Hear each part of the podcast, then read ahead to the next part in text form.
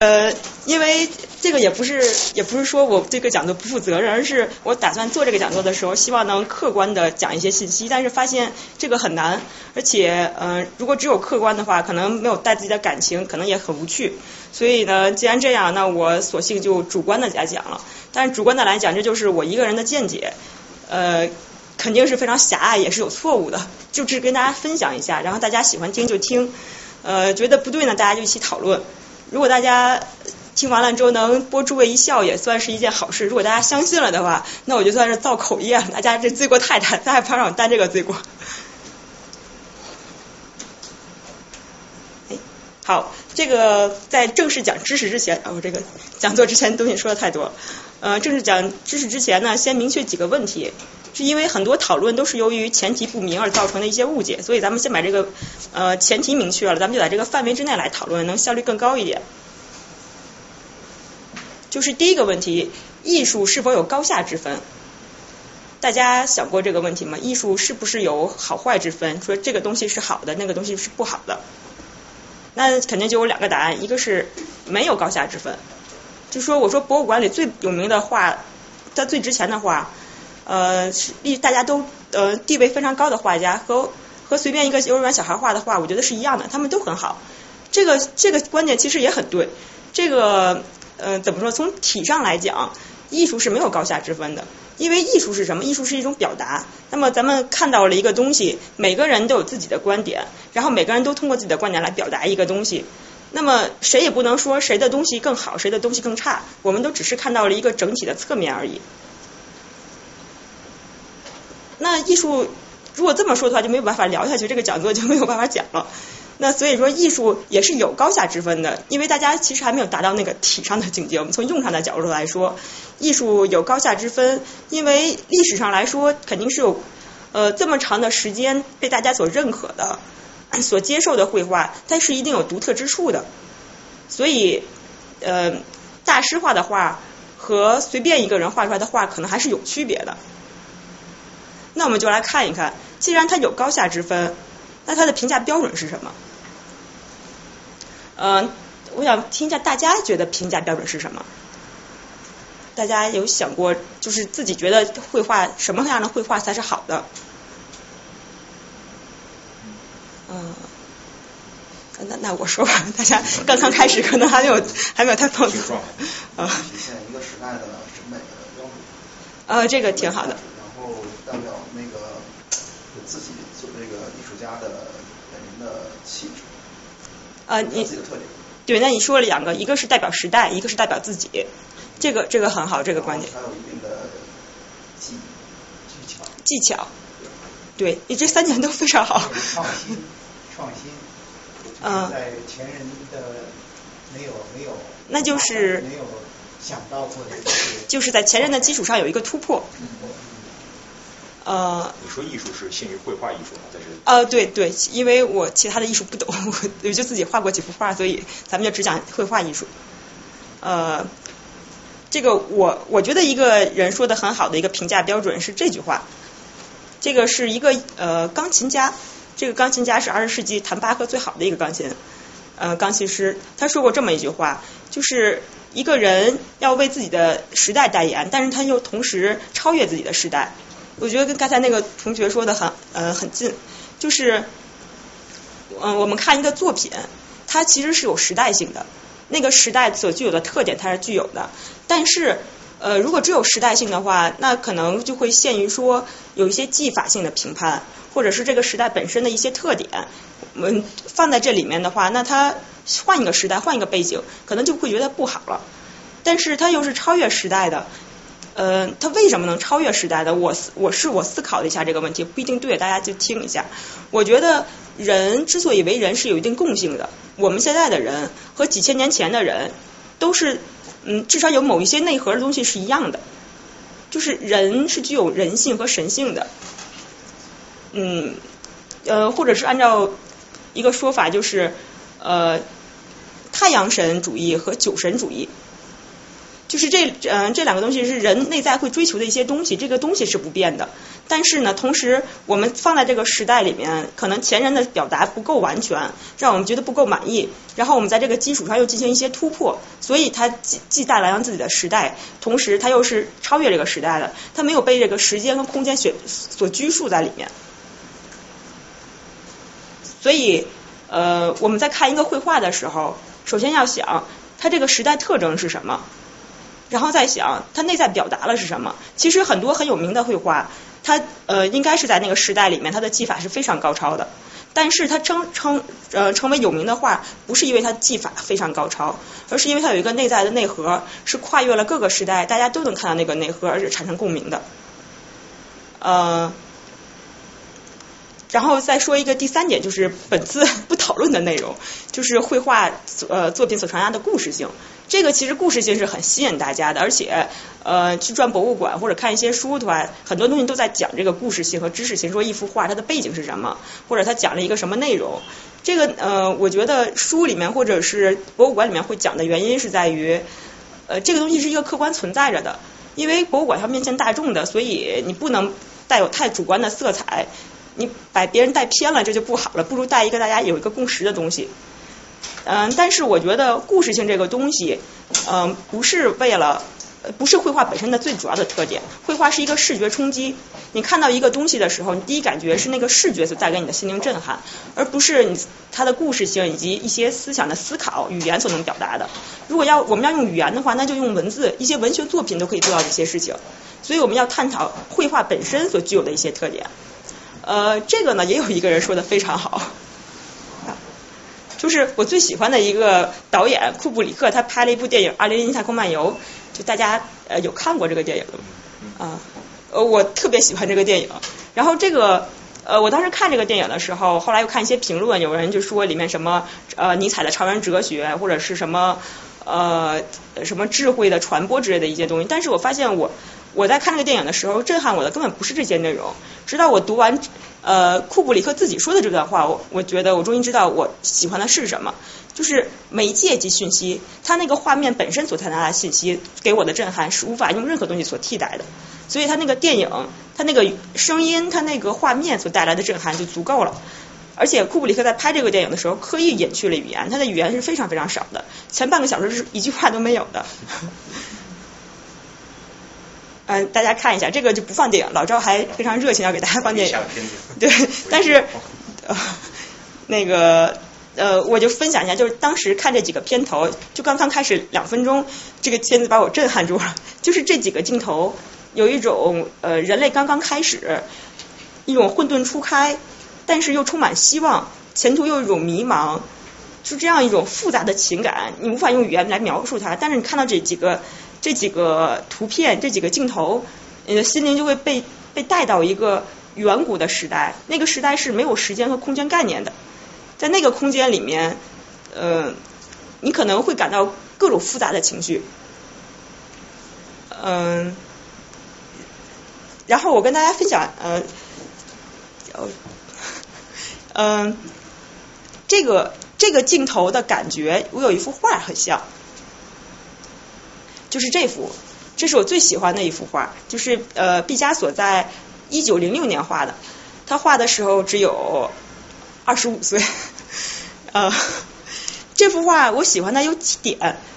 呃有一点就是这幅画本身，你看那个背景其实跟《安林特公园》的背景很像的，就是一个小孩站在一个空旷的一个地方，你不知道他的他站在时间的哪一个点上，也不知道他站在空间的哪一个点上，但他站在那里的时候。就是有一种一切都没有开始的最初的完满的感觉。呃，还有第二点就是，我觉得这幅画它呃，它从技术角度来讲，它应该是传统绘画到达了一个极致。传统绘画其实是呃不断的在增加细节，增加细节，但是增加到一定程度的时候，其实要做减法的。这幅画其实就已经把减法做到极致了。这幅画再改的话，它就不再是传统绘画了。但是。他已经把传统绘画所有的要素都包含了，你如果再多的话，你就觉得有点有点过，有嗯，就是就是累赘了。呃，然后第三点就是这幅画本身呢处在那个时期非常有意思。呃，我给大家分享一个我的经历，就是我第一次来纽约的时候，呃，应该是初秋，天还挺冷的。我就去转一个晚上，我就去转时代广场。然后大家都知道时代广场有很多人，很多游客在那里拍照，很开心。我就沿着那条路一直走，一直走，然后到了时代广场那个广场，一步一步走上那个台阶，然后走到最后一步台阶的时候，发现前面无路可走了。然后这时候转回头，就发现茫茫的人在下面，然后大家都很开心，然后头顶就是各种 LED 灯非常的亮，然后整个有一种消费主义非常嗨的状态。但是在那个时候，其实有一种迷茫和孤独感，是比你一个人待着的时候要更重的。你不知道前面是需要的是什么，为后面的路已经走到头了，前面你又不知道想要什么。其实这幅画也有这样那种感觉，它是处在二十世纪初，呃，二十世纪初已经是呃前面的传统绘画已经走到尽头了，走到绝路了，大家要开始思考我们要未来怎么走。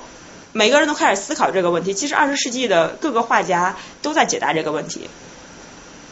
但是这个问题究竟应该怎么办？前面前面应该怎么走的那种迷茫，其实也是一个机会，也是一种自信，都在这幅就这幅画里面。我们可以给他，我不知道毕加索画的时候有没有这种感觉，但是你看这幅画的时候，再结合那个时间，就是有一种这种心境在里面。好，我们在既然提到了二十世纪的绘画，呃，是因为我们就本来都是二十世纪的人，大家基本都在二十世纪出生。你要是二十一世纪出生来这里的话，那就挺厉害的。呃，那我们就看一看自己时代的艺术到底是什么样子。这就是我们二十世纪比较有名的几幅画，比较代表代表的几个呃几幅作品，几个流派。大家看这些画有什么感觉？色彩冲击力非常强。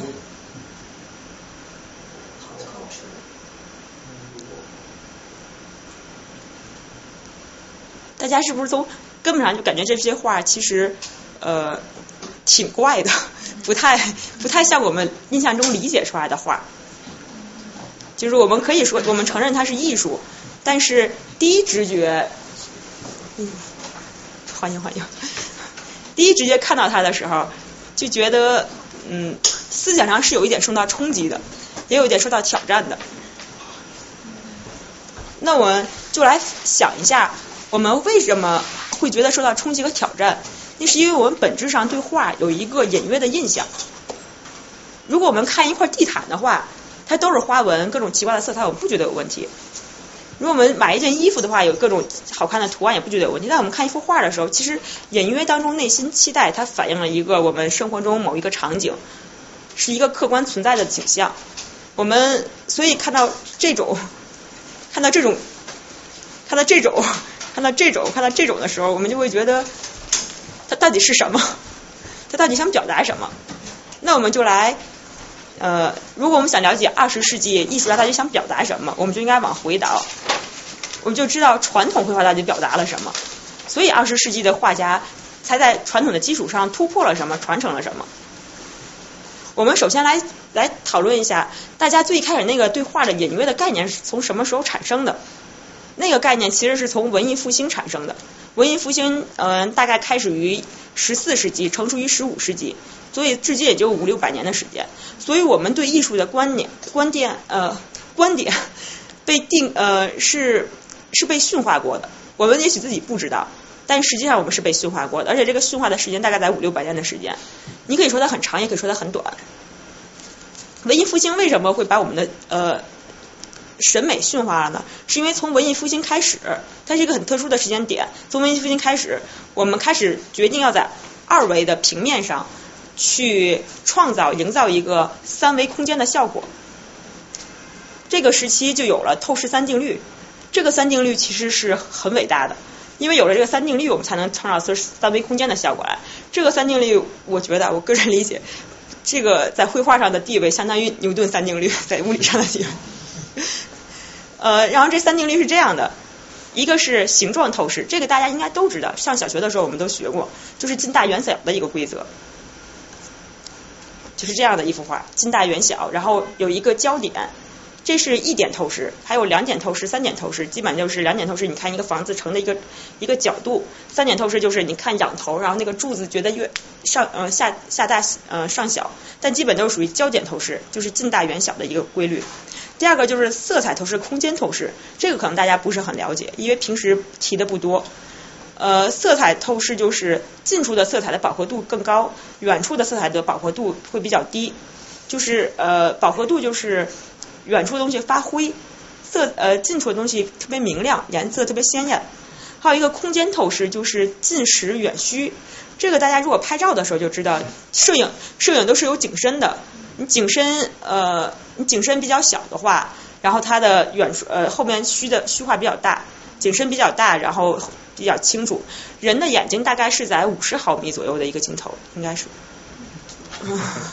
反正人的人的眼睛其实是很神奇的，人人眼相当于一个定焦镜头，然后还有很多其他的功能，我们可以后面再接着讲。这幅照片我是好像随便找的，但这幅照片我觉得挺好的，体现了这两个原则。你看前面的颜色是非常鲜艳的，但后面那个山的地方，就由于空气的透视，它会蒙上一层发灰发蓝的色彩。然后你看前面是非常细节非常丰富的，这个水的波纹都很清楚，但后面的远山就只有一个轮廓了。然后有了这三个定律之后，我们就可以创造出真实形象，呃，真实环境中的三维环境、三维的一个效果了。这是绘画吗？还是照片？哦，这张是照片，这张是照片，因为因为照片其实更方便了，现在。这张是拉斐尔画的一张画，这张画就很好的体现了这个三个规则。你看前面的人物。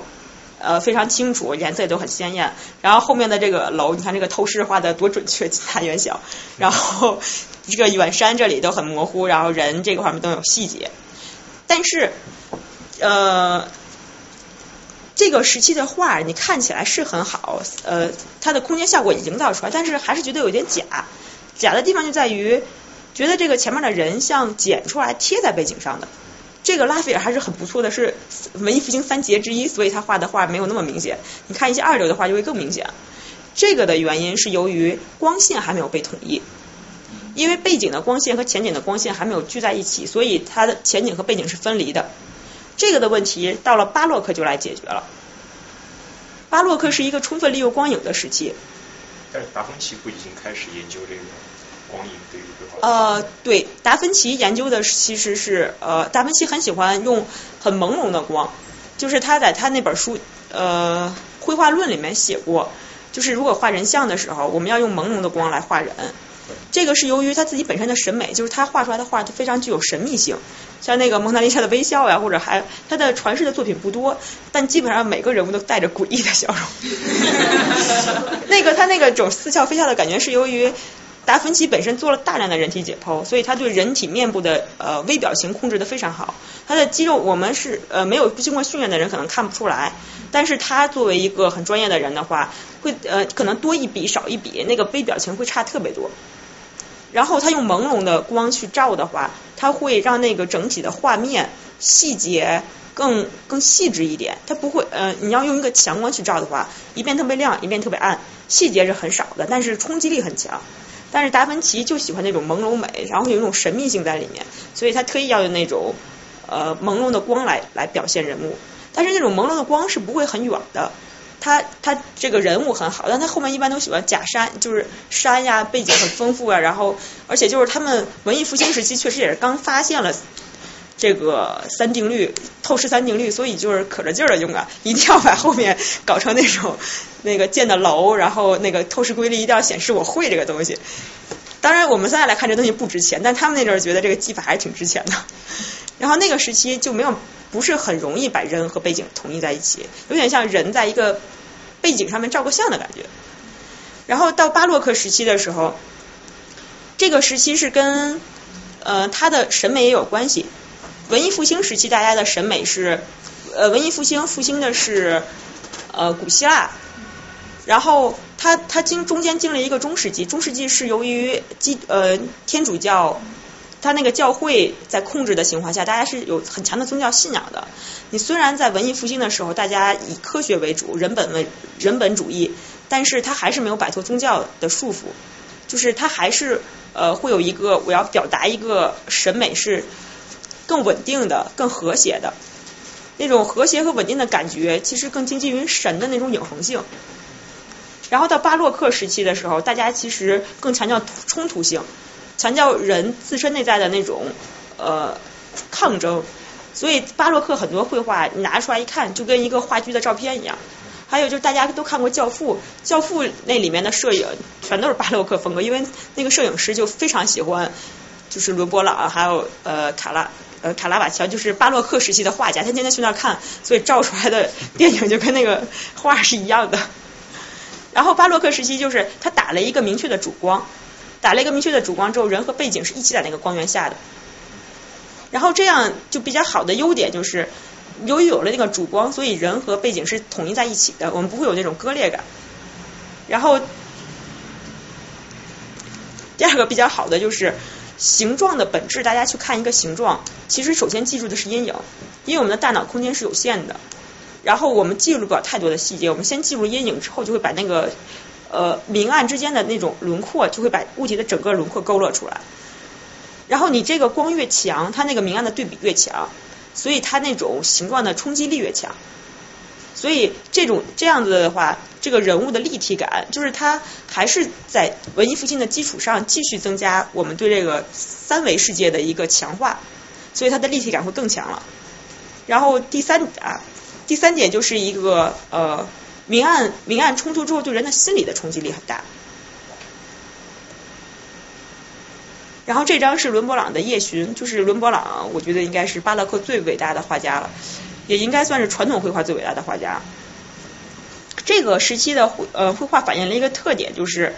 呃你看这巴洛克时期的画都很暗。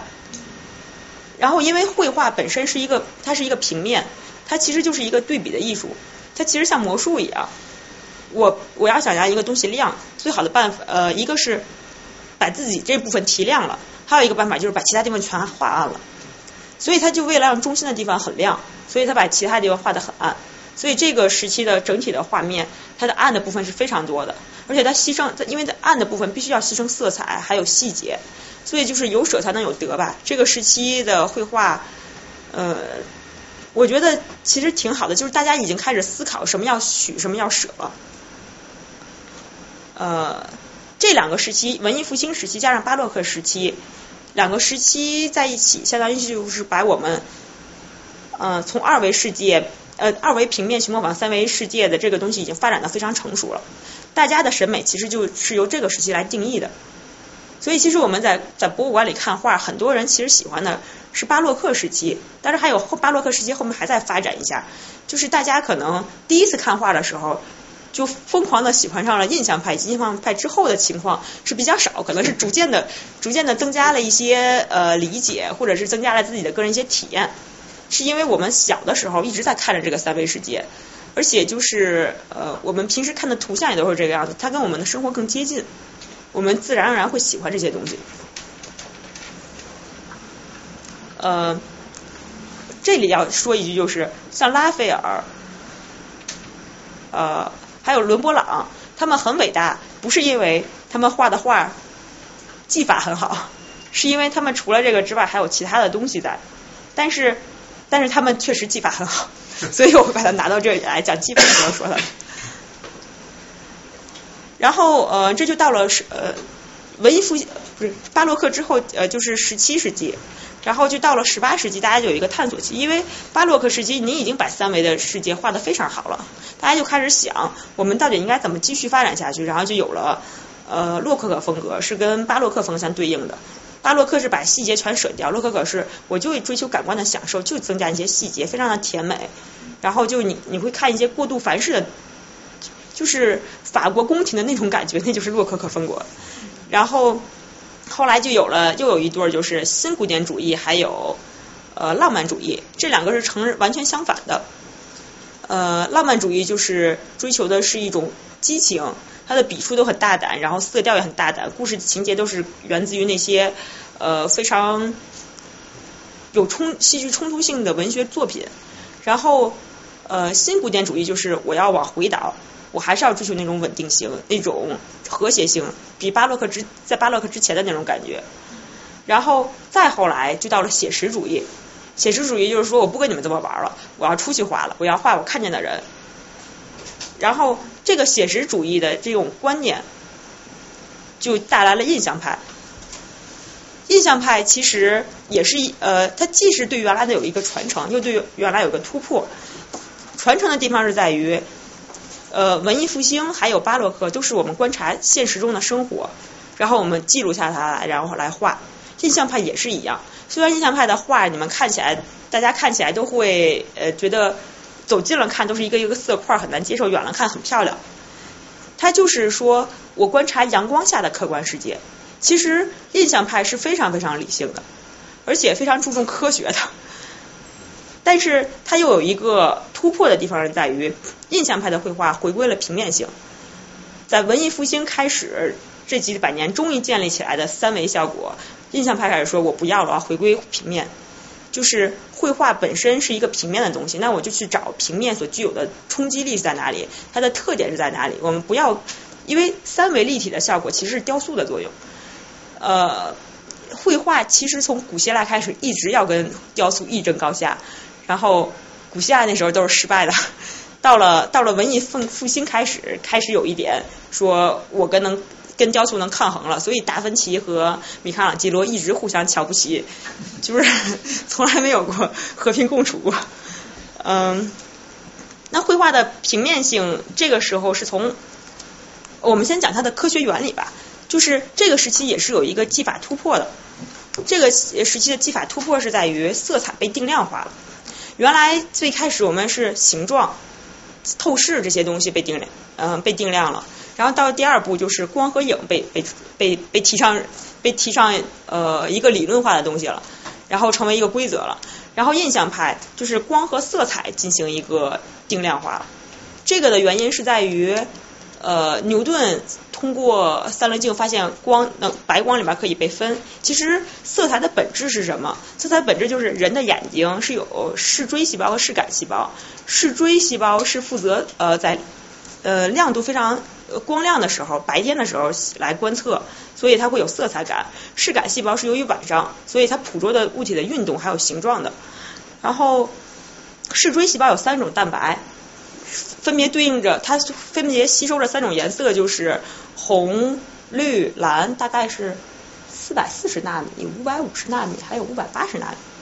就反正就这么一个数吧。就是，但是光其实是就是能量，能量就是一个光子 E 等于 h 缪打在你的眼睛里，然后然后它就一个信号，然后接收了之后到你的大脑里面，然后进行合成，你就产生一个色彩感。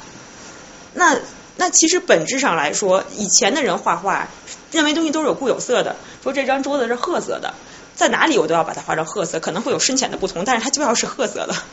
但是现在就知道，物体的反光也是跟光有关的，光打进来之后，物体它吸收那个能量，然后然后产生由于它物物体的本身的结构，然后产生电子跃迁，然后再给你反射出来一个光，所以它那个颜色是跟光源是有关的。你给白光是这个颜色，那你一个绿色物体打一个红光，它出来就是黑的，没有办法。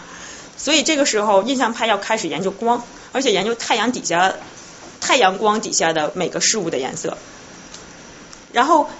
这个色彩被定量是我刚才提到那个眼睛，就是咱们平时电脑里边，大家有玩 Photoshop 的话就知道，RGB 那个色彩的呃一个基本的单位。呃，三原色的原理是在于，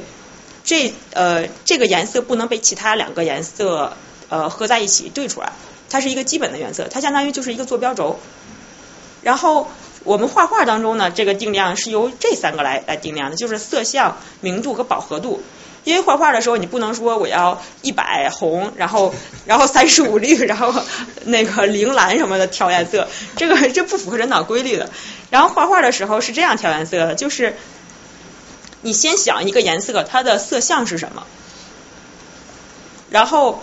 再去想它的明度是什么，就是明度就是深浅。假如说我看到这个椅子，哦，这个椅子就是绿的，有点 有点接近原色，我就相当于这个褐色的吧。这个桌子相当于这个呃这个桌子是褐色的，然后我就知道这个褐色它应该是在红色系里面。然后它它明显不是大红色啊，所以我们要把比红色深，我们就要往里面去调它的明度值，就要把它调暗一点，往里面加黑色，然后加了黑色之后，它还是太红了，我觉得它那红的太艳了，怎么办？你就去加红色的补色，红色的补色就是绿色，你就去给它加绿色，它就把饱和度，它就把它对把它的饱和度降下来了，最后你就能调出你的颜色来了。那你这图里面同一个就是半径上是是明度不一样的？呃，这个图里面是这么看，是明度不一样。这么转，它是色相的问题，就是你看这个是黄、红、蓝，在那个呃印刷的当中跟光不一样，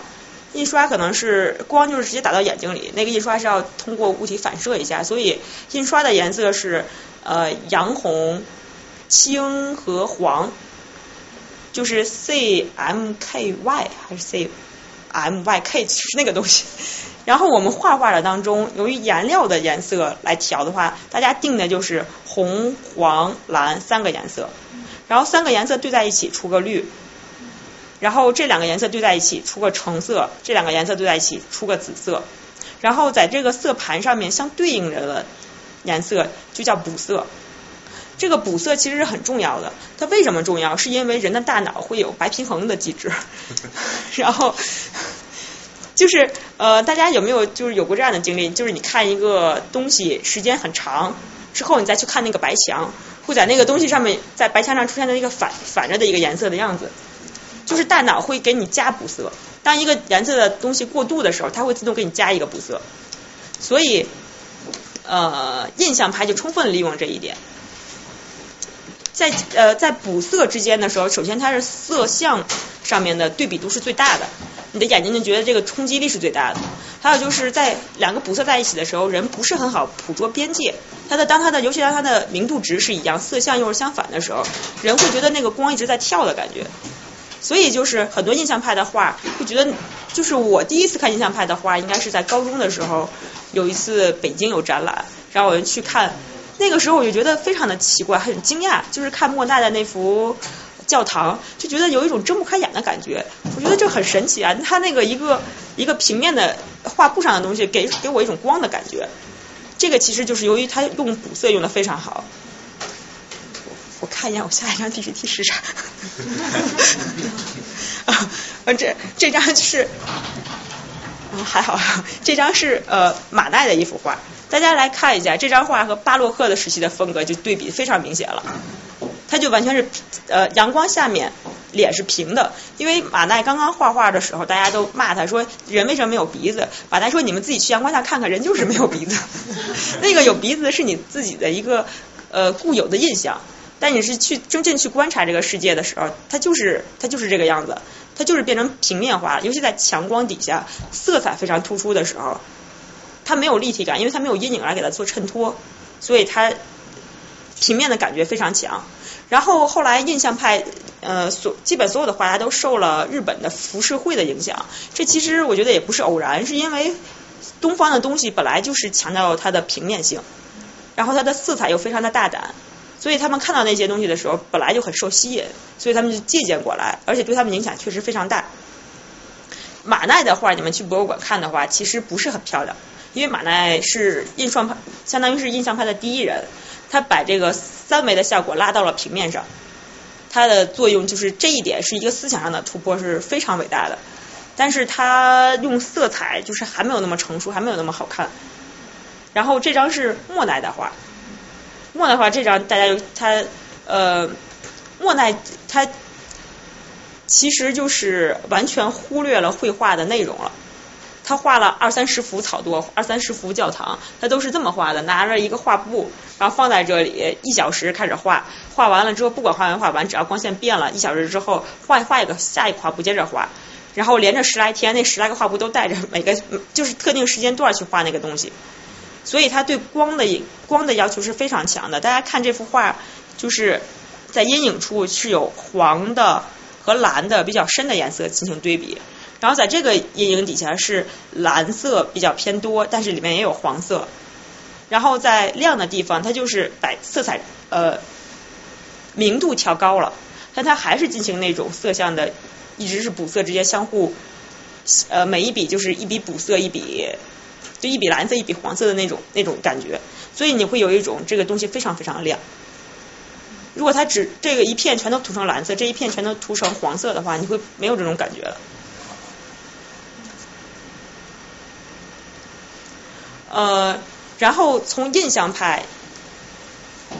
印象派还有很多其他的画家，我们有时间再讲这个那个。呃，印象派其实是还是观察客观事物的，他的那种观察跟文艺复兴、跟巴洛克都是一样的。但是到了后印象派，他们就不再观察客观事物了，他们就说，你去描绘呃转瞬即逝的大自然，你去过于客观的、过于严谨的态度去观看这个东西，我觉得我不满足，因为有些东西我没有表达出来，所以我要我我自己觉得什么好，我就要画什么。然后后印象派有，其实主要就指三个画家，这这三个画家以前也是印象派的，后来就发展出来了。这三个画家大家大家嗯有有，对对对对对，大家大家都知道是就是这三个人，就是这三位。然后这三位都是属于在以前在印象派里面都是属于非主流的。然后，然后他们之间，高更和梵高之间还是什么一对好基友，然后就闹翻了之类的。呃，就是他们之间艺术理念也是有差异的。然后我们先从塞尚这条线来走，因为塞尚这条线就可以回到了，呃，塞尚这条线就可以回到毕加索，所以我们先从塞尚这条线来走。这两幅就是塞尚的画，塞尚的特点就是呃。大家来看这这幅画，这幅画大家有没有觉得看着特别奇怪？就是这幅画你不知道这桌子是平的呀还是斜的呀？它到底是从上面看的还是从侧面看的？这就是塞尚的绘画的特点，就是他追求一个物体的几何形状，宁愿牺牲它的透视。大家看这个瓶口，这个瓶口是一个很漂亮的一个椭圆形，但是如果真的看的话，它肯定不是这样的。然后。然后这些苹果都一个一个画的非常圆，它那个外它的边界，它是尽量想把它变成一个漂亮的几何图形来来做的，所以在这里面你就有一种呃透视的东西在这里面好像不是很管用了。然后这个是他晚年画的圣维克多山，他画了一批圣维克多山。他其实塞尚与其说一个艺术家，他不如说更像一个哲学家。呃，有点像毕达哥拉斯说万物皆数的那种感觉，他总想把这个世界解构成一个最基本的一个东西，然后把它用一个理性的东西来来表达出来。像像圣维克多山，一个一个的全都是全都是一个几何形体来来画的，他的笔触就是几何形体。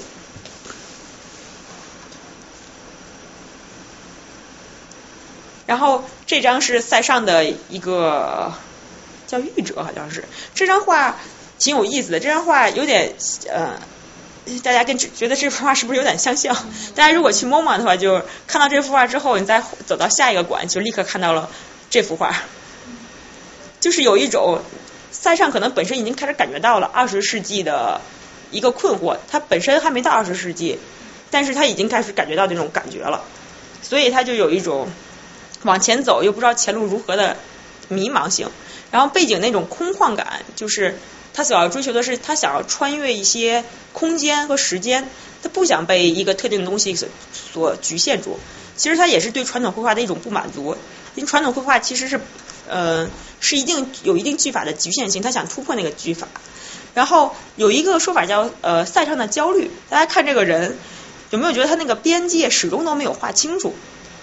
你看这块儿，就好像那个线描来描去，描来描去，这个脸也是描来描去。这个时候就是塞尚有一种，嗯，他本身有一种矛盾性，他既想说我要画出人的本身的结构是跟传统的一种呃细节性相关的，但是他又想把什么东西都变成几何形体，所以他那个边界始终都没找好，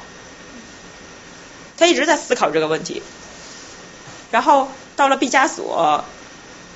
我觉得毕加索可能这一步比他早一点，就是毕加索可能还没考虑到这些，所以他大胆的画出了自己的边界。然后这个是我特别喜欢毕加索这个时期的画，就是一九零六年的画，还有几幅其他的，就是觉得这这时候的画非常的呃简约大气，它没有什么细节，然后也没有什么呃也没有什么局限，他就大胆的画自己的画。然后其实这种线条是非常漂亮的，有点像中国的本身的国画是勾勒线条的那种感觉。然后下一步大家就进入到二十世纪真正开始的样子了。毕加索的立体主义，这个大家应该都知道，毕加索最有名就是他的立体主义。立体主义有三个时期，一个是非洲文化影响的时期，一个是立体主义时期，还有一个就是他有一阵儿搞了一阵儿新古典主义，然后他结合了新古典主义之后，又和自己的立体派又产生了一批新的画。那咱们先来看看非洲影响时期，就是亚维农少女，这个大家应该都知道，在 MoMA 里面，牵马的少年的对面就是亚维农少女，他可能是故意这么排的，他们之间就隔了一年，就是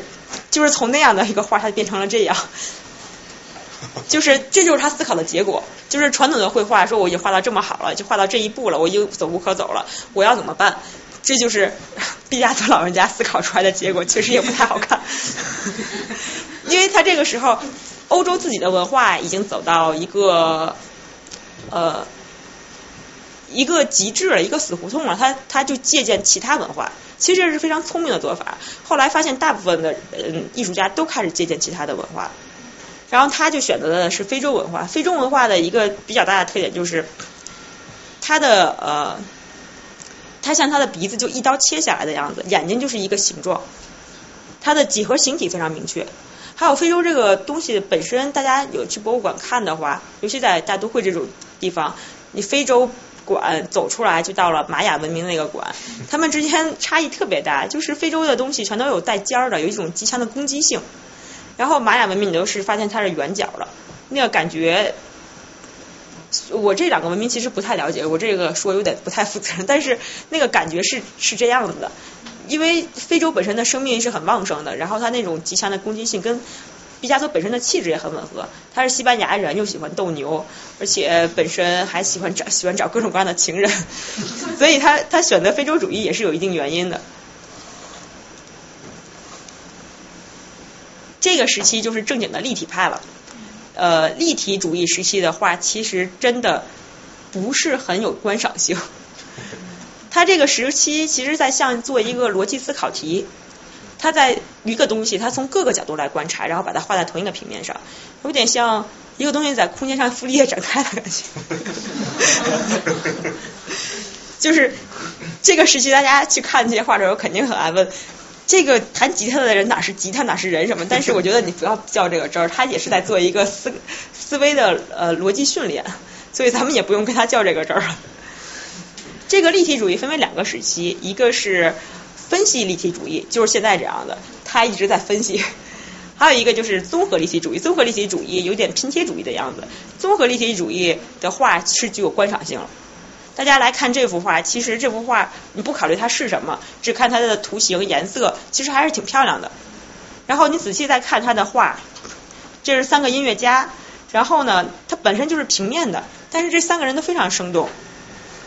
这是一个戴帽子，你觉得他会有点拘谨的；这是个大胡子的，穿着跟小丑一样，非常有意思的人。然后这个吉他，它就是从侧面看，它是最最突出的样子。还有这个。呃，单簧管它的每一个圆都是画的正圆的，就是就是你一眼就看出它的乐器都是什么。然后这还有条狗，这还有条狗。呃，然后我们来看一下这个时期，就是立体派加古典新古典主义的时候。这个时期的话，其实它之间就隔了很多年了。这个是二一年的，这个就是三二年的。它是古典主义，其实跨了很长时间，然后一直跟自己的各个风格相融合。他这个时期，毕加索一直在思考一个问题，就是视角问题。呃，毕加索的一个特点就是，大家还记得呃，文艺复兴有三定律，三定律就是透视三定律，在毕加索那里把这透视三定律全打破了，近什么近大远小，什么近实远虚全都没有了。这个时期就是我想从哪个角度看，就是从哪个角度看。我看的好，我就把它画下来。然后这个画还是挺有意思的。这个画据毕加索自己说，他画了这个女孩呃穿衣服的、裸体的，以及这个是代表肋骨 X 光下的三种状态下的一个图。然后我们来看这个图，还有一个说法就是来看这张脸，我们把这张黄的脸挡上。只看这张侧脸，其实是很美的。然后这张侧脸，你明显他在看镜子，他是在照镜子，他是跟镜子有一个呼应的。但你把这个黄色这张脸合上来的时候，有一种他在看观众，他的视角就变成他在看观众的样子。然后这个镜子里的人是在看他，其实他是有一个多重视角在里面的。所以毕加索一直始终对视角这个东西很感兴趣，而且他他做出来的东西都很有意思。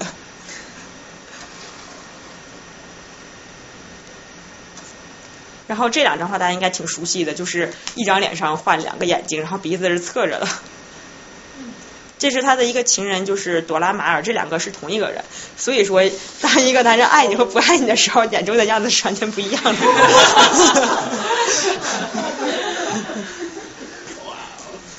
嗯，这个绘画的毕加索的绘画特点，以前有没有过？其实是有过的。那是在什么时期有过？在古埃及的时期有过。大家看这个古埃及的人，他是一个侧面的鼻子，正面的眼睛，正面的躯干，侧面的腿，而且只有一边的脚，这两个脚好像都是左脚。然后他的这手臂是这样一个运动的，但是呃，我们也可以很清楚知道它的轮廓是什么。古埃及的绘画特点就是，我画一个东西。我就画呃，从某一个角度看，它是最明显的那个样子。因为鼻子从侧面看是最明显的，眼睛从正面看是最明显的，然后躯干从正面看最明显的。所以就是我不管什么透视，我只把最明显的那个角度我放在那里，然后大家拼接成一个东西。你看这个东西，你说他是一个人，这没错，大家绝绝绝对能认出他是一个人来。但你说现实中会有这样的一个人吗？肯定不会存在着。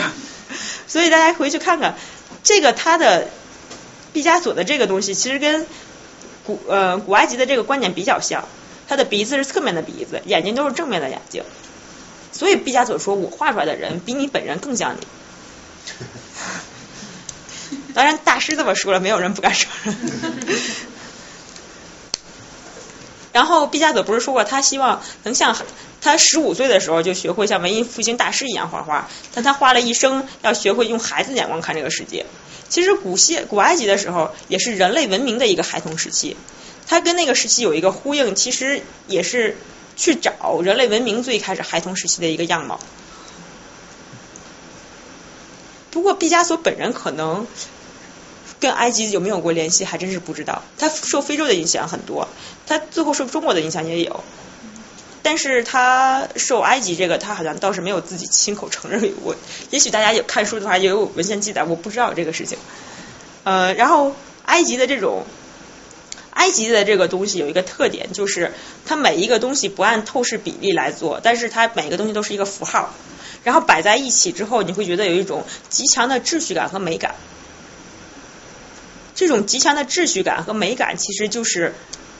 我们所要是人人本性当中所追求的一种平衡和永恒的感觉。然后，所以这个这种对神性的感觉，到了古希腊也有，然后再传传到文艺复兴，文艺复兴就更像人了，就是人画的就开始有透视，人画的像人了。然后再到巴洛克，就是人就开始有人性了，因为它有冲突了。然后再到再到印象派，那就是我管你什么神性不神性，我先画我的，我看到什么我画什么。然后到主观的时候，那就是完全归于我自己的内心了，人的内心了。然后这个咱们中间跳过一个呃毕加索的古典时期，咱们就来看看古典时期，因为古典时期还挺有意思，可以把它单着拎出来。古典时期我数了一下，我知道的可能还有其他的，就是我知道有四个，就是古希腊的古典时期，文艺复兴的古典时期。十八世纪有个新古典时期，就是我刚才说了，跟浪漫主义成为对应的，还有毕加索自己的一个古典时期。那咱们看看这几个古典时期都什么样子。这是毕加索的古典时期，然后这个是文艺复兴的古典时期，这是米开朗基罗画的，这还是文艺复兴的古典时期，这是拉斐尔画的，他们两个之间已经有不一样了。然后这个是十八世纪，这是呃新古典主义，这是安格尔，是新古典主义最有名的人。然后这是古希腊的，这是古希腊雕塑。然后大家看一下古希腊的呃，绘画就是这样，它画在陶罐上，其实挺像剪纸的。大家就知道文艺复兴的伟大的地方就在于看了古埃及的画，看了古希腊的画，中世纪的画，嗯，中世纪的画其实呃结构比例都是以自己的内心感觉为主的，它是以表现一种情感为主要的，根本不会模仿模仿现实生活。所以到那个时候，呃，文艺复兴古呃雕塑建筑都是复兴上一次。但是绘画其实是一次完全的革新和突破了。那咱们数一下这个四个古典时期的感觉。古希腊的这个人是古希腊有一个古呃荷马时期、古风时期、古典时期，还有就是希腊化时期。呃，荷马时期咱们就先不聊了，那个太久远了。然后古风时期，它其实是跟古埃及有传承的。古埃及的雕塑，呃，是有它古埃及什么东西都要求秩序感，它的雕塑也一样。雕塑那些法老像都是一个坐姿或者是一个站姿。古希腊学了他这个东西，所以他也要把这个雕塑雕成这个样子。古风时期的人，呃，挺有意思，就是他他是一个样式化的一个样子。然后有一个古风的微笑，那是因为他们希望把这个人变得生动一点，所以让他笑。但是由于整体都很样式化，那个笑就笑得很奇怪，所以大家被记住古风的微笑。然后到古典时期，就是他们开始真正观察真实的人了。然后这些结构，你看这些古典时期的结构画的跟就是做的跟真人是一样的了，已经。然后那些动作也不再局限于一个动作了，他开始进行大胆的动作。但是你看这个制制铁饼者，你看起来的时候是非常非常美的，但是其实好像是不符合运动规律的，好像真正运动的时候制铁饼你这么制好像是不会制得远或者制不出去。但是你们来看古希腊的时候就感觉，它就比较接近于这些人，其实非常美，美到一种现实生活中都不太存在的感觉。它这比较接近于柏拉图的理念，就是呃有一个理性世界。就是人有一个完美的人的形象，我们都是那个完美人的形象的投射。这个观点我们可以举一个俗一点的例子，就是大家都知道人应该是两面对称的，人脸是两面对称的时候是最好看，但基本没有人能做到这一点，左右脸肯定是有轻微差别的。所以就是它有一个秩序性在里面，秩序性就是这个东西是永恒的，然后是这个东西是美的。它有呃，柏拉图有一个洞穴的隐喻，就是说我们看到的这个世界其实就像火光照出来的影子而已。你你你出去看看那个真实的最美的世界，就再也看不了这个世界了。所以他们其实想描摹那种世界的样子。这个是那个胜利女神，然后这个是制铁饼者，就是那些这些人，你就觉得他他不是人，他不他不光有。怎么说呢？就是他有一种神性在里面，你看到的时候就会有一种震慑力。然后我们再往回看，到米开朗基罗的时候是文艺复兴，然后拉斐尔的时候他们是同时代的，他们两个都有自己的审美，但他们追求的东西还是这个东西。我个人是非常非常喜欢米开朗基罗的，因为我觉得米开朗基罗有一种呃力量在里面。就是有人形容是有一种雷霆之势在里面，就是这是上帝和亚当，大家就觉得看了这幅画之后，上帝就应该长成这样子，亚当就应该长成这个样子。这个米开朗基罗的力量感是源于怎么说？呃，他有一个技巧上的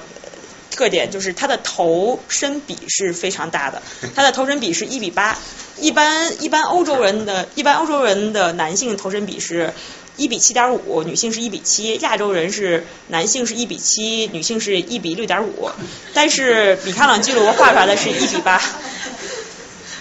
然后一比八之后，你就会觉得身体非常的健壮，身体健壮之后，这个人就充满了力量。还有就是你看啊，看他的一个线条，他那个趋势是非常漂亮的。一种动态的感觉，在在米开朗基罗的笔下，从来没有虚弱的人，无论是老人、孩子还是女人，都是非常有力量感的。他就求这个。然后米开朗基罗不是说，呃，我没有在进行雕塑，我只是解放石头中的灵魂。这些话是有点这个，但是他说可是没问题的，我们说是不行。可能跟他本身是搞雕塑是有关的。米开朗基罗，你看他的画就知道，他绝对是一个有信仰的人，而且是信仰这种力量型的这种神的感觉。而他的这个每个人物都是处于一种动态中的一个景一个一个剪影，而不是一个静止的状态。呃，对，而且那个他每一个人物都是有一种肌肉在有一个张力在里面。然后拉斐尔求的那个东西是和谐美，可能他的拉斐尔是文艺复兴时期的古典主义的典型代表。那文艺复兴的古典主义就是模仿的古希腊，其实他的理念更接近于古希腊。你看他那个呃这两张图，一它的构图首先非常稳定，这个是中心对称的，这个直接就是符合呃黄金分割的。你看这个是鹦鹉螺那个那个线条。然后他呃，他还有一个特别美的地方，就是他画圣母画的非常好。大家问他你那个圣母是哪找的模特？他说根本就没有这个模特，是我自己结合模特想象出来的样子，所以只有我才能画出这个样子来。好像都挺自恋的。那你看他的，他这个画的他的女性的笔下，就是那种柔和的线条，是有一个弧度在里面，是非常漂亮的。那种漂亮，你是有一种永恒的质感在里面的。它并不是求一种不平衡性，像巴洛克时期那种冲击力，它就是要求这种永恒的稳定性在里面。然后我们来看毕加索，毕加索的东西其实更接近于米开朗基罗。首先，我们从看他的头身比来说，他的头就是比较小，然后他的四肢都非常的粗壮。其实，其实毕加索本身是一个人性更多的人。他其实是一个，而且是人性不怎么样的人。但是古典时期是他一个比较特殊的时期。这个时期你看他的背景就知道，这个时期这个背景，呃，像天空、海洋还有陆地结合在一起，但是没有一个特定的空间。然后人，人就是一种好像是比我们更早一个纪元的人的样子。然后他们像巨人一样在那里个那个一个。漫无边际的空间时间里自由自在的生活奔跑，然后这种，你看这个这个女人和孩子也是非常非常健壮的，就是这种感觉是一种对一种比我们更强大的力量的一种崇拜和一种描摹，所以我觉得古典主义时期，嗯，人是希望自己能超越人的本来的一些东西的。人是希望能摆脱自己的人性的部分，能成为更高的一个样子。这个东西，嗯，怎么说？我我觉得其实这种，哎，我忘记说他了。这个安格尔其实比较接近于拉斐尔这个特点。你看这个安格尔，大家一看这个人，其实就能明显看出来他的脊椎特别长。人是有七个颈椎。呃，五个胸椎，哎，不是，多少个胸椎还多少腰椎，我忘记了。反正就是大家如果数这个骨，绝对是错的，它长了好几块。所以安格尔的特点就是，我要他的一个优美的状态，我宁愿他跟真的不一样。虽然他的整体的整体的样子全都非常的真实，但是他为了追求那种最完美的状态，变得不真实了。所以古典主义的东西，古典主义的东西，除除了毕加索之外，看起来都跟真的一样。我们觉得它是模仿自然，但实际上它不是模仿自然，它都是高于自然的。他每个每个时代的人，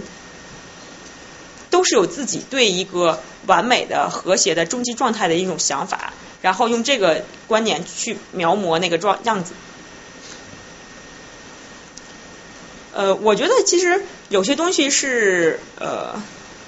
就我觉得有些东西怎么说，应该叫格局吧。就是那些东西让你看到了之后，你就会觉得你可以超越时间和空间。这个就像嗯，就像读那个被俘的普罗米修斯，大家读过那个那个戏剧，就是古古希腊的一个悲剧。然后那个被俘的普罗米修斯，我觉得特别好好玩的地方，就是我当时读到觉得印象很深刻。就是普罗米修斯是被绑在那里的，他的空间非常小，时间就一个点，时间就是呃大概就是他的两个朋友来看他，中间还有一个那个伊尔，就算是一个路人甲级别的人。然后只有在这么一个短的时间里面，在这么一个短的空间里面，然后他所探讨的问题就是从宙斯怎么上，怎么怎么得到的权利，到最后宙斯会会失去他的权利，这样一个时间的跨度是非常大的。然后在空间上又会说这个呃以一个一个一俄为一个引子，它它从哪里来的，又会往哪里去，一个非常非常大的一个空间的尺度，你就会发现在一个舞台上。只有那么一个短短的几十分钟，只有一个被绑着的什么都动不了的人，你可以在他的身体里面，在那么一个呃局限的点里面迸发出来一个这么大的一个时间跟空间的感觉，这种对比性其实对人的冲击力非常大。所以其实很多绘画也是，你画了一个点，那一个点，它呃它存在于某一个具象的时间和和空间里，但同时。它又存在一个永恒的时间和空间里面，我觉得我有点说的悬，是不是？哎，对对对，有点有点，我们我们换我们换一个话题。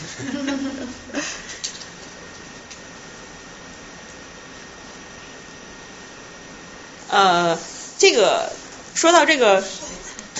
说到这个神神性的感觉，我我特别喜欢一个人，就是马蒂斯。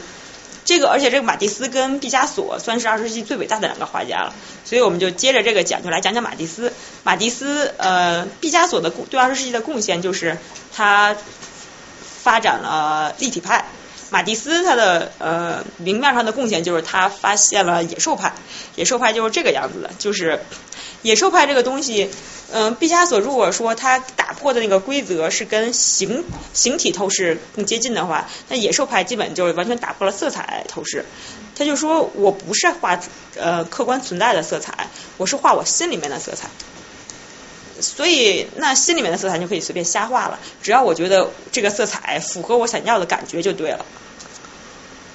但是我个人非常非常喜欢马蒂斯的原因，是因为我非常喜欢他的线条。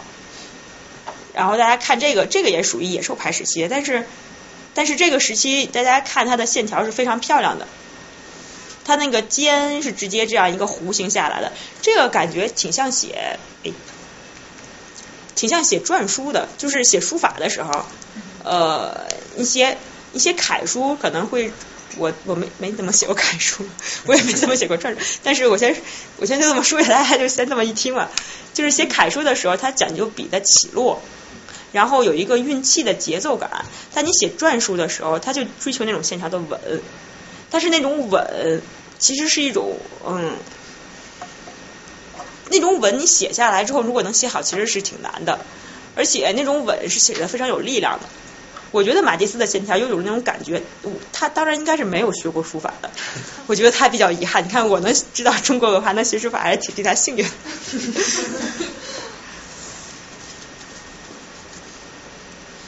像这个时期，像这个东西，它就是你看这一笔是多漂亮的这一笔，就是呃，我不知道他画的时候是不是一笔，但是你看他那个边界的时候是非常非常好看的。马蒂斯呃，他的色彩的对比，他是把人作为一个符号，然后涂上一个颜色，然后背景是一个颜色，它其实人既是人，也是一种符号，这跟古埃及那也有点像。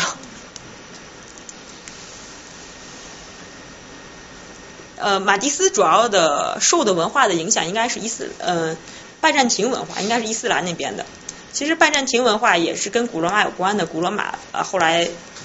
嗯解体了之后，分为东罗马、西罗马，西罗马就留在意大利，东罗马就就到了土耳其变拜占庭，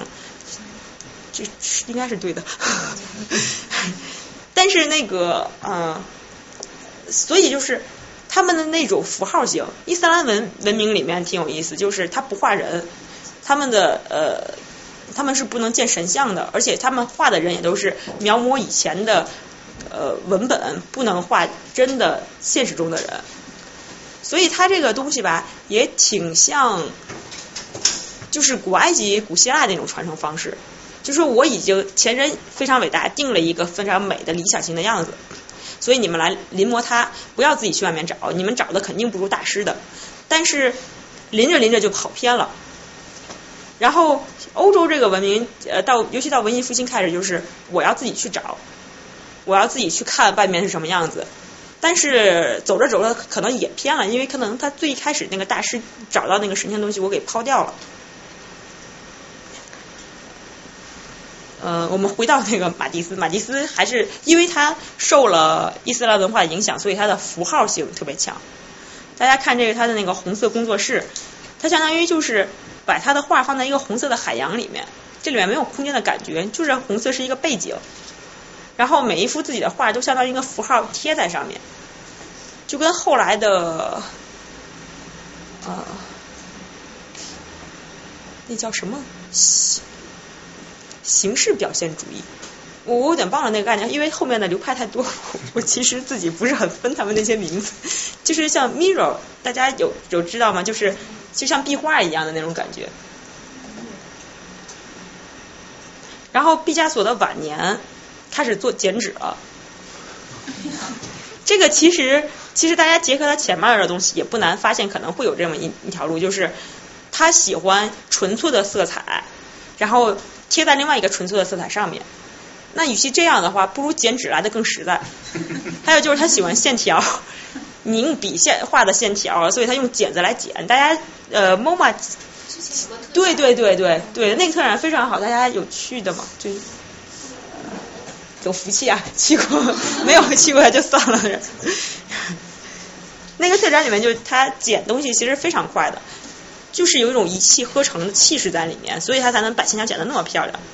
大家就看这个这个东西，像不像中国书法写出来的？这个线条不光是剪纸那么简单，因为大家一想到剪纸，一般其实都比较俗的一个东西，大家想到剪纸都是剪个窗花呀，剪个小东西啊，但是。毕加索不是，马蒂斯确实把这个剪纸变成了一个挺高雅的艺术，因为他把自己的一个气势、一个气息留在了里面。呃，说到这儿，我看看，我看看，我加一句，大家会不会觉得烦？就说到这儿，我呃加一句，就是笔触这个东西，在西方绘画里面一直都没有一个明确的培训，但是笔触这个东西其实非常重要的，因为呃。画这个东西是一个空间上的一个样子，然后它的时间上是一个停在那里的，所以我们看到的画只是看到空间上一个东西，不知道它的时间状态是什么。不像音乐、像电影，它有一个时间的流动性。但笔触这个东西是有一个节奏在里面的，所以你要把笔触留下来的话，大家在那个一幅画里面是能看到时间性的。就是你这一笔，像尤其像中国的书法，就是你一笔写下来，你不能说写了一半，我隔两个小时回来又写了一半。那个东西你能被看出来的，那个东西就是呃，线条应该是被更夸大的笔触。嗯。其实我很好奇，他这个是用剪刀剪的，还是用那种刻刀？他是用剪刀剪的，他拿了一个这么大的剪子，哗的一剪子剪下来了。大家可以上网搜搜那个视频，就是那个剪子特别大，应该应该在网上能有。我们也看刚看到时候也被震惊了，就是。他可能就是因为用那么大的剪子这么剪，所以他那个气息才这么好，才可能你设计好了，线条反而没有那么流畅的感觉了。就是他右上角这也是一下子剪出来的。对，真的也是一下子剪出来的。我们看那个视频就是这么剪的，就夸夸夸夸剪。它相当于用剪子留下了一个笔触，这个是挺神奇的。这个比用笔还神奇。还有就是他这个时期的人的样子，看的大家看，其实跟那个呃。米开朗基罗还有毕加索画的人特别健壮的感觉很像。那个马蒂斯后来，马蒂斯后来是有信仰的，他信基督教，然后他还建了个教堂，为了答谢一直照顾他的修女。那个教堂就是非常非常漂亮。那个教堂它是上面的叶子就是有这样的装饰的叶子图案，然后教堂本身是蓝的，叶子上面是黄的，光打过来的时候就是特别有震撼力。大家可以上网去搜一搜，我这个没准备照片。然后这个是毕加呃马蒂斯的晚年成为这样，我们觉得老人家还是活得挺好的。然后毕加索的晚年就活成这样，毕加索的晚年其实是有表现主义，就是非常纠结在里面，就是看着就挺难受。但是他又有极简主义，就是不叫极简，就是呃呃只搞线条的简笔画的东西。他这个后期他也他，我就说他跟中国的文化有关系，就是他后来呃用线条一笔画出一个东西，其实那跟中国的一些文化是有关的，就是呃，因为首先你要用线条勾这个东西吧，要留白，你怎么样留白，你怎么画线条？然后这底下一张是一个比较有意思的是毕加索画了十一只十一版的公牛，这个可能就比较体现他的理念嘛，就是从最开始这样子，然后增加细节，画出更多的细节，然后又把它解构成一个一个几何形体，然后越删越多，越删越多，最后就变成这个样子。我觉得还挺有意思的一个原因就是，这个公牛的头身比也挺小的。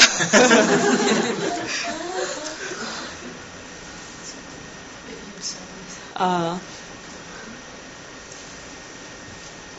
这个二十世纪，嗯，我想想，二十世纪，咱们先讲这两个人，一个是立体派，一个是野兽派，然后还有一些其他的流派，就是呃，超现实主义，达利是代表人物，但是超现实主义那个东西是呃很像照片儿。但是他营造的情景根本就不可能在现实中出现，有种呃一本正经的胡说的感觉，就是由于他呃，其实现在的这些东西都是在留下笔触的尽量，但是超前主义是根本不要笔触，一定要把那些笔触都抹平，因为只有抹平了才说我特别像真的，就像一个照片一样。就因为它特别像真的，由于它那个场景是那样的诡异，所以才让人有一种奇怪的瘆得慌的感觉。然后根据这个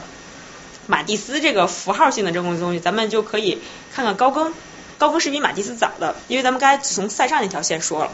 塞尚是然然后是高更，高更这个人后来就去了塔希提岛隐居了。然后就跟土著人民生活在一起，就是他和梵高之所以后来会分开，大家看他们的画就知道很正常，因为他们俩的绘画理念是不一样的。就是高更他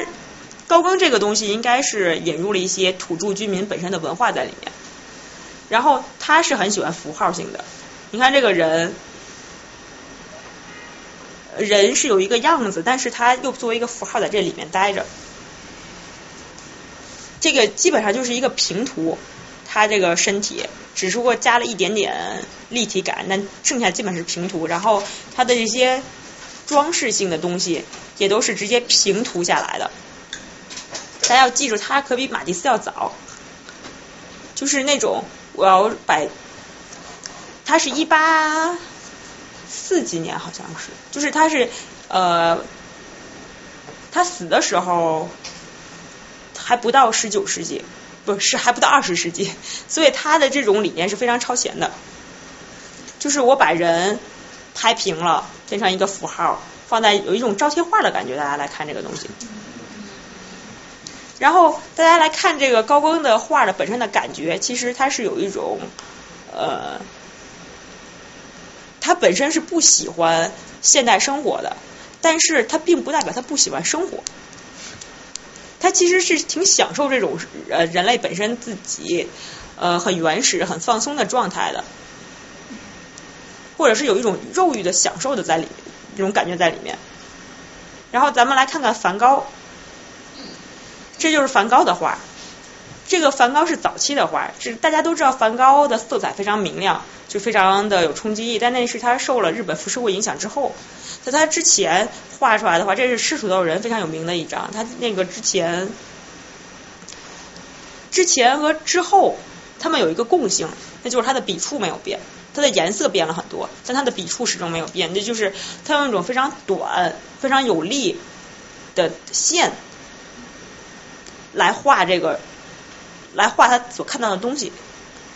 他并没有追求那种柔和的线条。他那个马蒂斯那个线条是一笔下来是一个曲线，你觉得那个人不跟自己较劲儿，他活得还挺明白的，还挺还挺想得开的。但是梵高，你看他的画就知道，他是内心有一种挣扎在里面。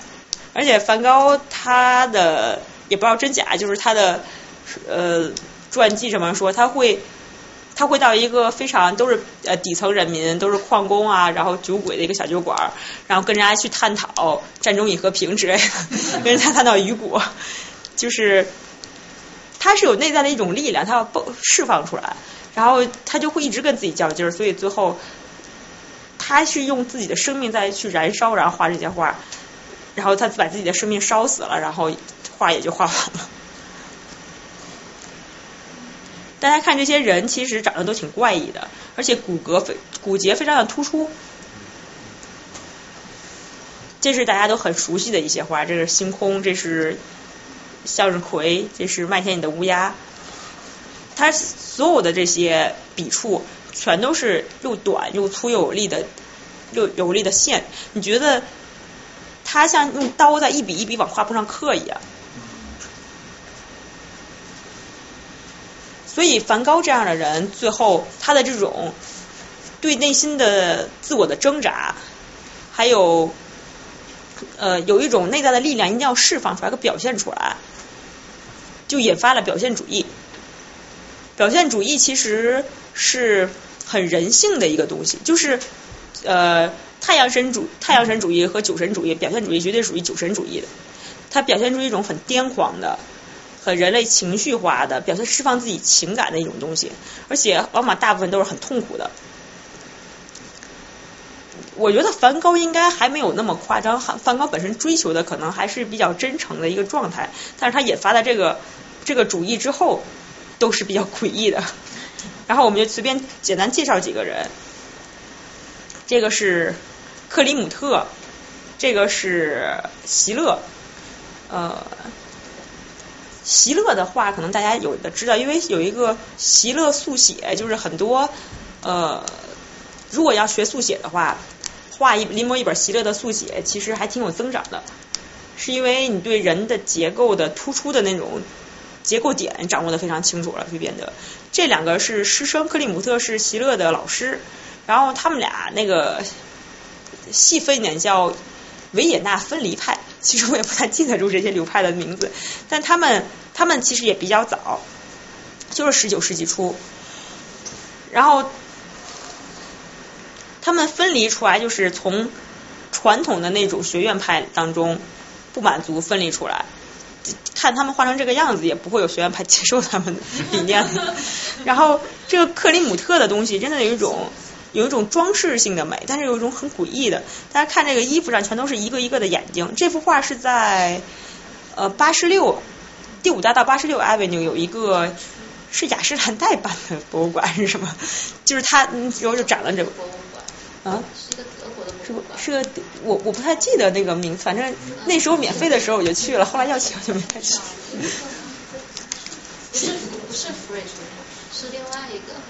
啊，弗弗利克是那个，呃，对，是八十八十六节在 MoMA 对面一条小路上，所以，就很近。哦，不是 MoMA，是在大都会。哦，对，大都会，大都会对面有一个那个。不过现在可能已经要钱，大家看有什么时间是免费的，大家再去吧。就是在他他的画前面站着的时候，会有莫名的，呃，诡异的感觉。他用一种金色的包装，非常华丽，但是包装出来的东西。又是一种跟死亡、跟人性的挣扎有关的东西，这就有点悬，这有点悬。然后席勒，席勒的话就很明显，大家看他肯定是不舒服的。表现主义的东西，其实人的肌肉、骨节点都很突出，我觉得是跟人你在往外用力的时候，你的肌肉是紧绷的那种状态有关。你只要把你的肌肉突出出来的话，自然有一种大家觉得你在挣扎的感觉了。然后席勒这种就属于天才，他十八九岁的时候就找到自己的呃定位是什么，自己的画风是什么，但他死的很早，二十九岁就死了。一般一般呃怎么说？呃有有一类画家是天才，就是他出生之后就知道自己的方向在哪里，然后一步一步往那方向走。但一般天才都活不太久。然后还有一类。还有一类的人，他的风格不是很明确，像毕加索、马蒂斯，大家可以上网上查他早期的画，其实他没有自己很鲜明的特点，他画哪个时期，他就学哪个时期，然后他一步一步往前走之后，再慢慢找到，尤其是马蒂斯，呃，找到自己的风格时间是特别特别晚的。这一类好像一般活得会久一点，所以，所以天才这个东西怎么说呢？天才有一些其实是对自我的执着，就是呃，一个人对自我的执着太强烈了之后，嗯，可能寿命上会受一些影响，因为人是会人是会有我执的，就是每个人都有。如果你要是没有我执，你就你就修行到一定境界了。但是这个执着吧，还是挺伤害自己的。就是执着能放下，还是能尽量放下。然后这个是蒙克的呐喊，他这个时候就是连人的形状也都已经开始改变了。呃，这个是嗯 m o r a n i 呃，他这个人这个人活的也挺短的。这个表现主义也比较伤身体，大家 大家欣赏欣赏就行了，不用太不用太认真画。他这个人就是把呃他的人物，他很喜欢画女人，然后他的这个他他这个笔下的人物脖子都特别长，大家说他的笔下的人物的脖子像天鹅一样的长，他表现出那种女性的优美，就就这么说吧。然后这两张是弗洛伊德，弗洛伊德就是那个心理学家弗洛伊德的孙子，所以这祖孙俩也都没干什么好事，就是就是尽量的剖析人性，把人性最丑陋和最最深刻的部分都挖掘出来给你看，大家实在是哎人间不差的感觉。弗洛伊德，大家说他的，你看这些。就是他一他的画风其实没怎么变，他一辈子的画风都比较近，只不过尺寸越画越大。然后他会把肌肉画的非常的明显，然后他有人形容他，他就像手术刀一样，把人一刀一刀的剖析开，把人性最真实的那种贪婪、堕落、呃迷茫的感觉放出来给你看，然后。其实这个这个绘画影响中国还挺，呃，就是刘晓东的绘画风格明显是跟弗洛里德是有关的。然后我们来看一下表现主义这个东西，是呃其实也是以前存在过的，就是中世纪时期其实跟表现主义很像，表现主义表现的是人内心自身的情感。不是客观存在的东西，说我的主观是最主要的。表现主义是这样，就是他认为我的主观的想法是比客观更真实的。这个说法也对，因为客观是存在的一个样子，但是谁来看呢？还是我来看，我来想，我是最主要的。中世纪时期的东西特别像表现主义的原因，是因为中世纪时期它的艺术是为宗教服务的。呃，中世纪的画，大家可能去博物馆里看就觉得挺奇怪的，也挺不太好看。但是我有一个经历让我对中世纪完全改观的是，有一天我走到一个教堂，然后那是正午的时候，阳光特别特别刺眼。然后我走进那个教堂之后，教堂整个都是暗的，它周围是有彩绘玻璃，然后那个光是通过那个玻璃透下来，有蓝色有紫色，然后再去抬头看那些玻璃上的画。就是你会有一种莫名其妙的神圣感在那里。那些人物他本身，他本身就应该在教堂里的，他被拿到了博物馆，其实是不是他本来应该存在着的地方？这些这些东西不是让我们应该在博物馆里看他的艺术怎么样的，而是有人会跪在底下祈祷的，会有人会被他会被这些东西所感召的。所以可能是我们对中世纪的一些审美方法不太对，因为我们这个时代其实对这种宗教性的东西。呃，不是很强烈，大家其实更信奉，更信科学。其实科学，科学其实在这个时代有点像一个宗教，大家有点信仰科学了。不光是，不光是觉得科学是一个知识性的东西，但是宗教这个东西，对我们这个时代的人来说，可能体验不过那么没有那么强烈。所以我们一去欣赏中世纪画的时候，可能就没有办法感觉出来他所要传达的是那种情感。这张就明显就是。你可能会在一个阴暗的教堂里面看到这幅画，你就会觉得基督在为人们受难，那种痛苦，那种那种震撼心灵的感觉，会让你不自觉的会信仰他。所以他的画的作用根本，而且他们中世纪的画家不是不留名的，就是不太喜欢说这是我的作品，我的风格是什么。他们就是说我为宗教来服务的，我的画如果能让更多的人感受到宗教的力量，那我就算行善就很好。还有就是他们这时候也不讲透视，这个人很大，然后周围的人都很小，是因为他是圣母玛利亚嘛。呃，这个人挺有意思，叫 El Greco，这个大家去大都会可以找着这个人。这个人是十六世纪的一个人，大家看他的画是不是非常的表现主义？你说他是二十世纪画的，一点都不会有问题。是因为他是在西班牙，西班牙是一个总出奇葩的国家。这个 El Greco 是西班牙的，然后呃，戈雅是西班牙的，呃呃，毕加索是西班牙的，达利是西班牙的。就是这个国家可能是本身自己有一些特点，所以会让会总是有一些奇怪的画家会出现在那里。可能是因为西班牙是天主教和伊斯兰教会在那里同时存在着，它有两种的思维方式和文化在那里碰撞之后，让人有更多的一个思考。嗯，这 El Greco 从他的历史文化的角度来讲，据说是因为他那地方地图地处偏远，文艺复兴那个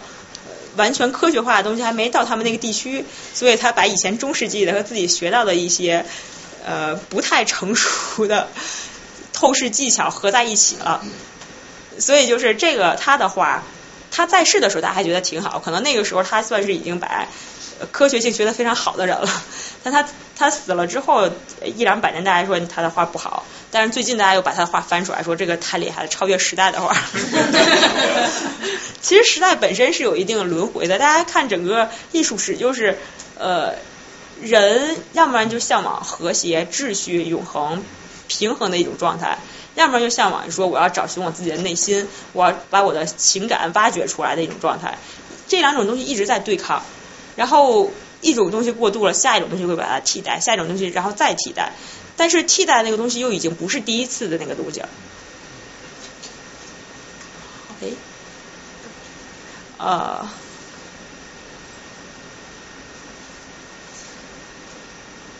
我总结一下刚刚讲的这些流派吧。就是古埃及，呃，古埃及它的壁画有一种秩序性的美，然后到古希腊是古典主义，是像柏拉图的理想型世界一样，到中世纪是有一种宗教的东西在里面，所以它的东西是为了表达情感，为了震撼人的。然后到文艺复兴的时候是人本主义，文呃文艺复兴的时候，科学正式登上了舞台，开始参与了，大概。哥白尼的日心说好像没比没比达芬奇晚几年，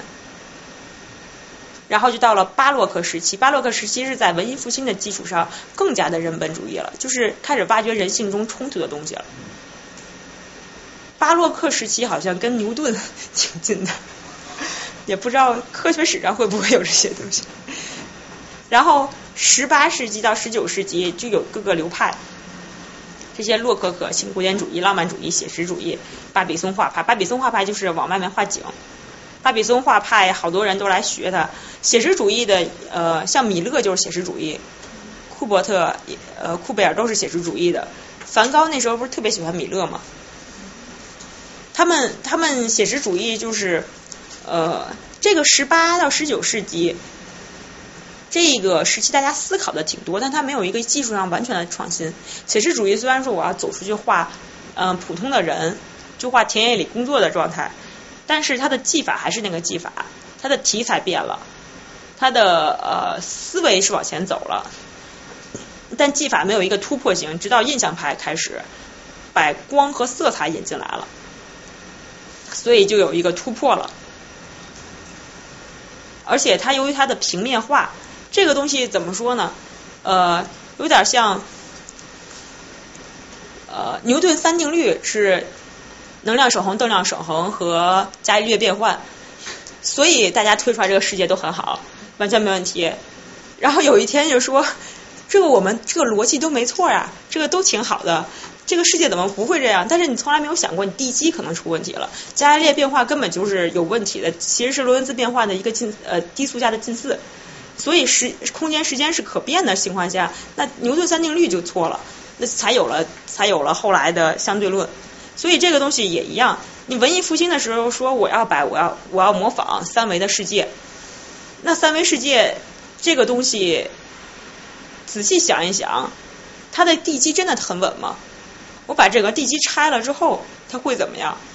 的所以后后面的二十世纪相当于。我没有地基，我重新建立这全新的东西。所以二十世纪，咱们来看前面的东西，都会说一个时代会总结出一个风格的状态。但二十世纪你总结不出来二十世纪的大家画画有一个什么样的形式。二十世纪最主要的特点就是每个人都有自己的一个风格。其实二十世纪呃比较像前面的世纪像宗教，大家信仰一个东西，我们要描摹那个东西。后面东西像科学。科学就是我要跟这个客观的世界产生观察测量，我客观是跟我是有很密切的联系的。但到了实际是有点像哲学，我在讨论一个问题，这个问题的答案是什么？我可以给，但是我我没说我的对，也没说我的错，然后我就是想了一个问题，给了个答案，仅此而已。呃，后面的。超现实主义它还是画，到达达主义开始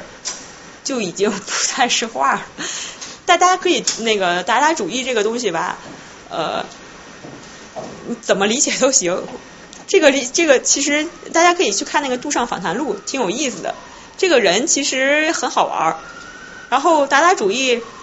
你可以说他胡搞，搞了一个这个东西，也可以说。他说：“我连绘画、连艺术这个东西都已经是个束缚了，把它都打破。他可能是说，我再更进一层的去打破人类的枷锁。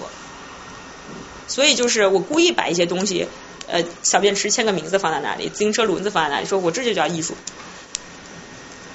嗯，可能这种艺术是给那些标榜自己是艺术家的人听的。到波普主义的时候，是就是一个流行文化了。”波普主义，安迪巴霍做的那些东西，我觉得安迪巴霍是有一点疯子的状态。就其实再往后这些东西，我也不是很理解得了。大家，大家就是呃喜欢看啥就看啥。嗯。要不休息？行。行。那，我们先休息十五分钟吧，一会儿回来再继续。感觉好折磨大家。啊，没有，讲啊。这个刚才就光讲了一些概念什么的，这个接下来我花十分钟给大家讲一些我知道的一些知识吧，就是可能嗯有专业的学画的就不要笑话我，我讲的也不一定对。然后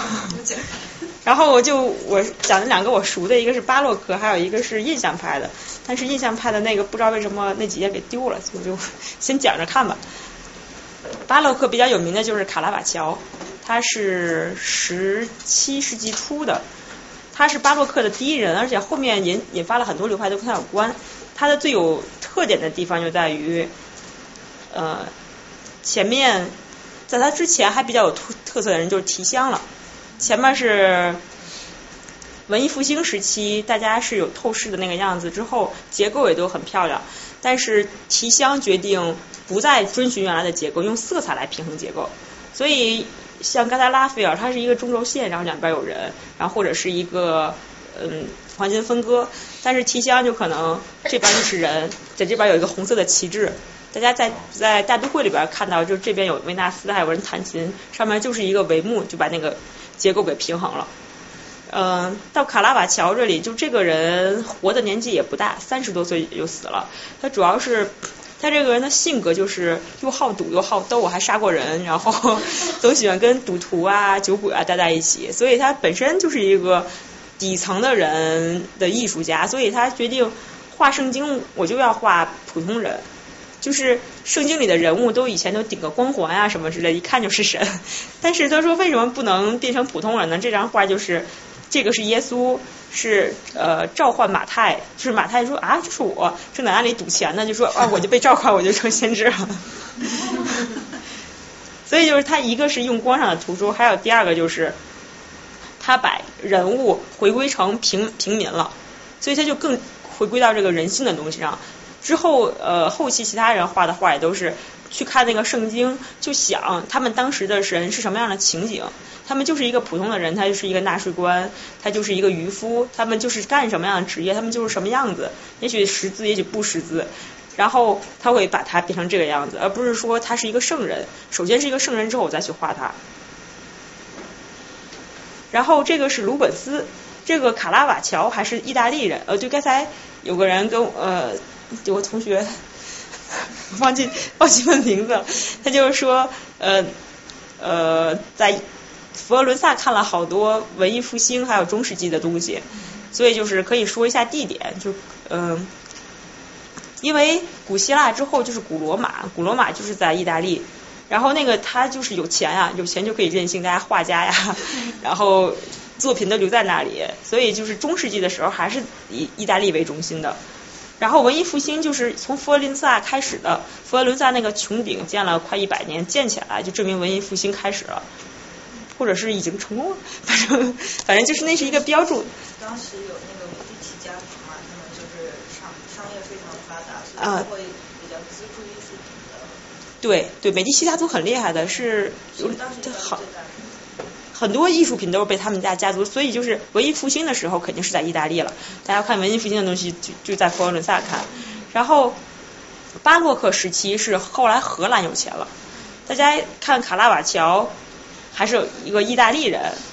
但是到鲁本斯和伦勃朗他们都是荷兰人，因为荷兰是个港口，然后它各个地方的往来。呃，有商业贸易，所以他们变得有钱了。其实艺术这个东西真的是跟着钱走，或者是也可以这么说，就是因为他们地方有钱了，所以能保护艺术，才能养得起艺术，作品也留得多。然后到了十八、十九世纪，就是在法国，还有印象派也是从法国出来的，所以大家去法国，不过法国也能抢东西，卢浮宫里抢了不少。但是那个呃，印象派的其实很多很好的画还是在法国有一个啊，对大家大家比较清楚。然后到二十世纪，其实在美国很多了，因为那时候美国就真的有钱了，很多人都是来搬来美国了，像毕加索呀、达利啊，他们都后来来到美国，哪有钱往哪里聚嘛。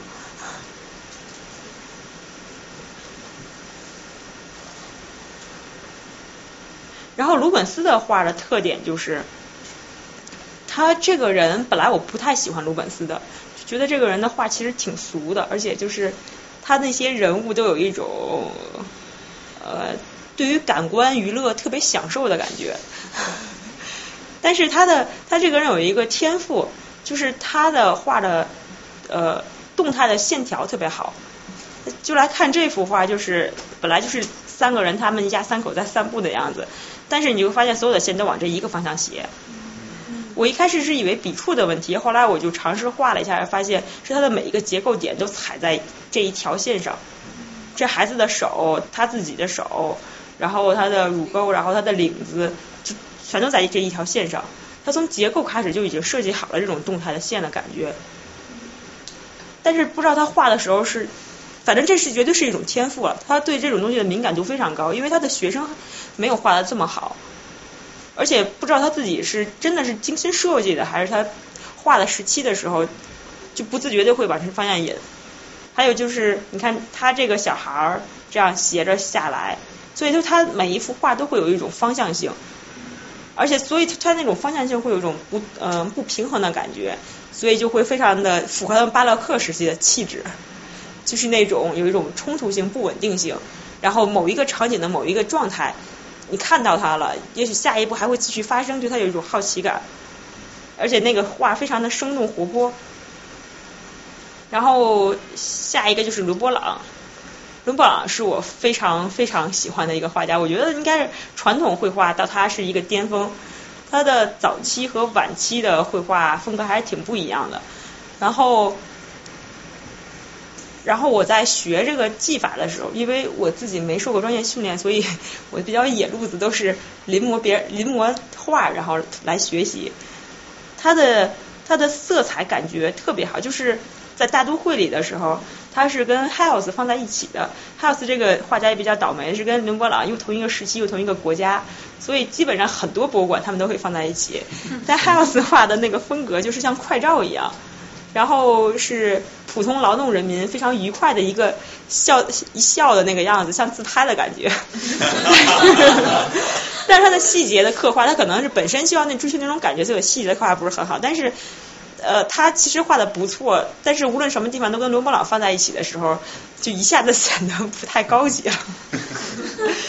然后伦勃朗的画的暗部其实非常漂亮，就像这个鼻子这一块儿，这个画比较小，但是去看这个原画，这个画就在大都会。你会看鼻子这一块的阴影是有隐隐的红色的，可能这个是看不出来，但是呃，它的暗部的是有颜色在里面的，不是就是黑色的或者是灰色的那种，就会让皮肤有一种透亮的质地。就是我在学动画的时期对它反而有帮助，就是学动画的时候是要给东西贴材质，然后人的皮肤是一种很独特的材质，它既会反光又会透射。就像跟葡萄的那个材质很像，一个光打进来，它有一部分的光透出来了，又一若隐若现的感觉。所以就是当你把这个鼻翼这一块画成隐隐约约里边有红色的时候，你就会觉得那个皮肤在透亮的感觉，是那个光打过来，但是皮肤本身有点暗红色的呃肌理在里面。还有就是。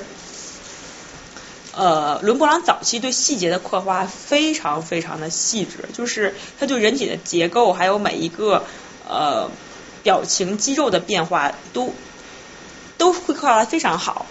而且他的画的特点就是还比较传神，没有让人觉得很死板的感觉。他早期大家会觉得很写实，然后他到晚期的时候就变成这样，他会特别注重自己的笔触。原来的早期是根本没有笔触的。这幅画在大都会，这幅画大家去大都会的时候应该都会见过或者拍照，因为这画比较贵。多贵？不知道。这个这个伦勃朗的一个技术特点，还是我上课的时候有一个老师说的。那个上了那么多个月的课，就那句话算是值得了。就是 他说伦勃朗的亮面的时候，你来看他会。有很多的细节，但它的细节是这些颜色的色相是不一样的，但色彩值是一样的。所以你把它变成一个灰色的图，这一块就整个是一片的灰度值，基本差不太多。而那个时候我还没有这个概念的时候，就会临摹或者自己画的时候，每一笔的色相它的呃亮度会有区别，会有区别之后，你就会觉得这个这个整个绘画会很散。就是它的暗面和亮面就会觉得没有那么强烈的感觉，亮是亮，暗是暗，然后每一个部分都好像很深，然后感觉不太好。还有一个呃，我觉得这个是我自己想的，但我也不知道对不对，但我觉得有可能是对。就是伦勃朗在画的时候，他对景深的透视把握的非常好，很多时候就是像像他早期的那些画，有的时候会发死，或者是别人的画，有的时候你会觉得会死板。但他，但他晚期的画，你会觉得他特别灵动，你就觉得你看到了一个真人的感觉。那个感觉，我我后来仔细的对比下，是在华盛顿的国家美术馆有他和他工作室的画，就是因为他的工作室的画跟他的画非常近，但是又感觉有一点不一样，我就在找那个不一样到底是什么，就会发现他其实有的时候为他的景深是很呃很集中的，但他这只眼睛是清楚的，这只眼睛已经开始模糊了。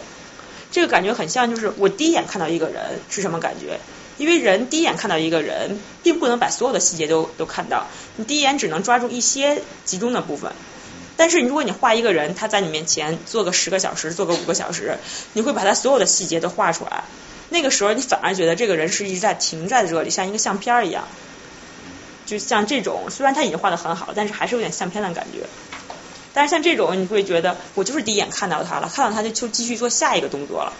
所以这个人你就觉得他会动起来，他会继续再动下去。呃，这个东西我看到了罗丹的罗丹有一个罗丹艺术论，是他自己是他的一个跟他关系那本书很不错，是因为那本书不是做记者采访他，而是一个跟他关系很不错的人，而且自己也喜欢艺术，可能也搞一些雕塑或者画画，向他请教一些细节的问题，所以他就会说了好多咱们普通人看是怎么也看也看不出来的技法。然后罗丹的罗丹一个雕塑，他会非常生动的原因是在于，呃，像他在大都会里边有一个一个人像打哈欠那个样子，你看他的脚，其实脚是没有开始站稳的，但他的身体已经开始稳了。然后他的手开始已经扬起来了，头已经开始打哈欠。其实它是有个时间差的，之间你从下往上看可能会有个零点几秒的时间差，我家就把那零点几秒的时间差给你做出来了。所以你刚看到一个人的时候，他不是像普通雕塑是停在那里的一个状态，像一个照片复制出来的一个雕塑一样，而是那个人你觉得他可能会动起来的感觉。他那个动是因为你看他，你也在动。他把那个时间的那个考虑和他自己本身的雕塑结合在一起了。还有的人是骑在马上面，他那个骑马的腿其实是刚刚骑稳，还没有稳的感觉，但他的腰已经转过来对大家说话，手已经开始要扶刀。所以就是那个那一点点的时间差，咱们可能自己看是看不到的，根本就。但是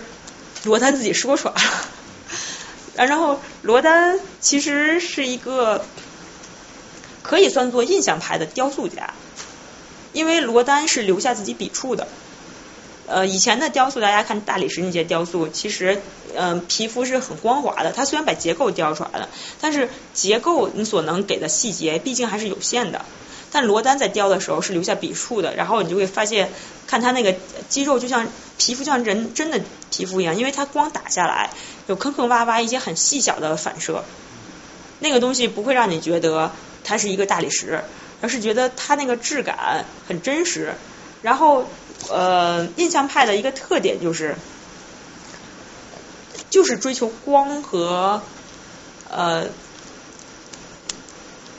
嗯，怎么说呢？就是光的那种流动性。因为印象派其实在捕捉光，光是一直在琢磨不定的一个东西。印象派把那光的流动性给捕捉到了。而罗丹的那个雕塑，因为它有很小的、细小的慢反射的那些坑坑洼洼的东西，所以光照在它的上上面的时候，那个光顺着他的身体一直流动下来的感觉。还有就是罗丹的那个雕塑，大家去大都会的一楼有一个长廊，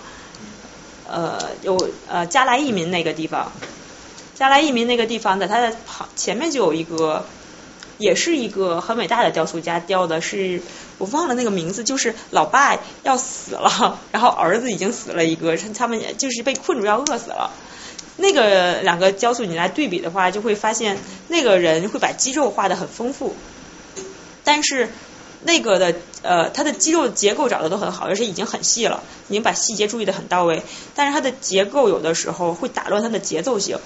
他的脊椎是从上到下这样下来的，但他可能有的是为了表现出他那个力量或者挣扎的感觉，有的肌肉是向横向发展的，你会觉得那个雕塑有点分散。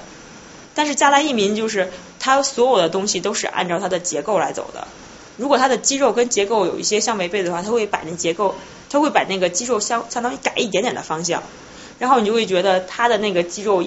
他的他不会有中间奇怪的横断面，会把他的流线性给被打断了。大家，大家知道我在说什么？嗯，好吧。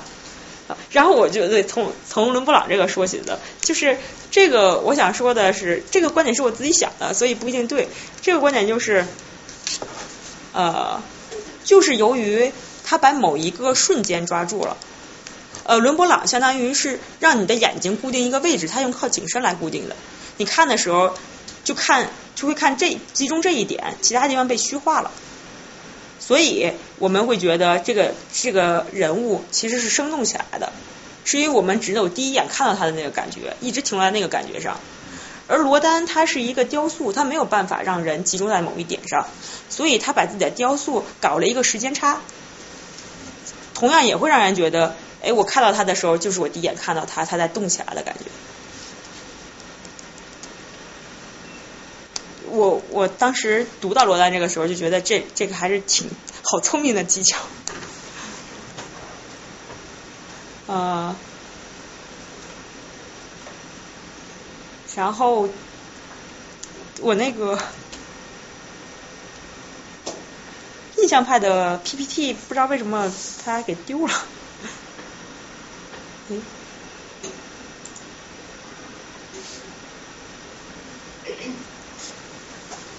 印象派时期，刚才已经讲了两个马奈和莫奈，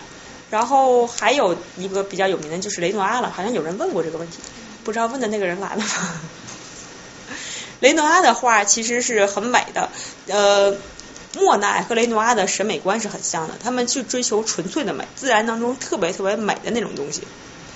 不像后来的塞尚、梵高、高光，他们还要追求一些其他的东西。然后雷诺阿的那种美是，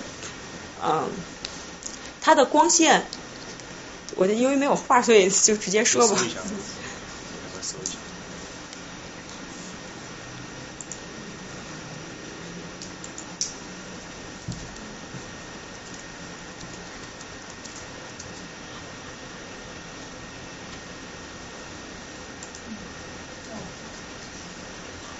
就随便拿一幅，就像这幅吧。这你们会觉得这个光在他身边，呃，照起来整个人都毛茸茸的感觉。那个光好像呃从他身上流过去，然后在他的周围泛起一层，嗯，有勾勒一层就是很细小的边界的感觉。那是因为雷努阿这个人，他喜欢用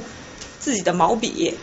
每画完一笔会扫一下，所以就不同的色彩，他会相当于用呃用自己的笔刷融合在一起，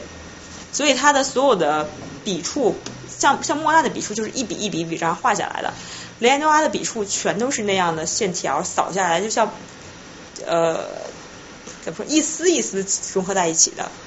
所以，而且他们经常会把补色画在一起，所以一丝补色和一丝补色放在一起。然后，由于他拿那个笔刷去扫那个东西，所以那个很明显的光的方向性和流动性也被他给固定好了，就是他可以很好的表现出来。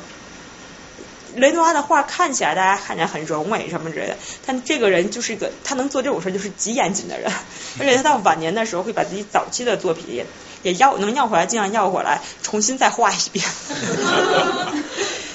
就是这个老大爷活到八十多，然后看起来他的画，你以为他是一个挺会享受生活、挺挺对挺挺柔美的一个人，但其实他可能算是印象派当中最严谨的一个人。因为我曾经临摹过他的这幅画，觉得很漂亮，然后画起来的时候觉得你必须要克制自己，每一笔就要那样去扫。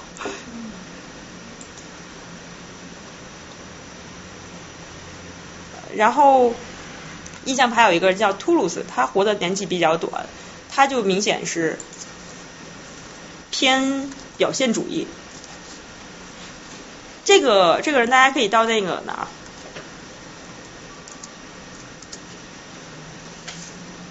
到大都会去看一下。诶，不是这个。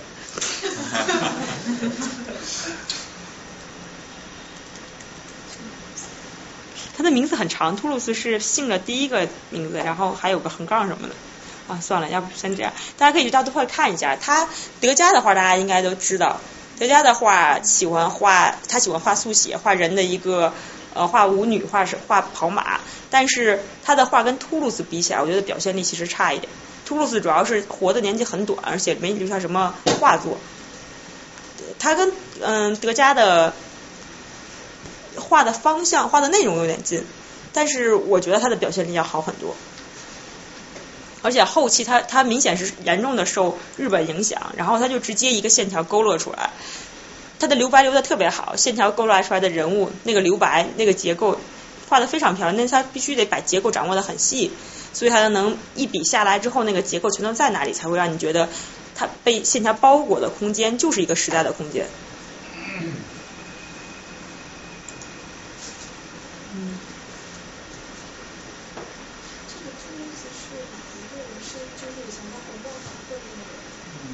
是那个，他画了好多那个招贴画，就是，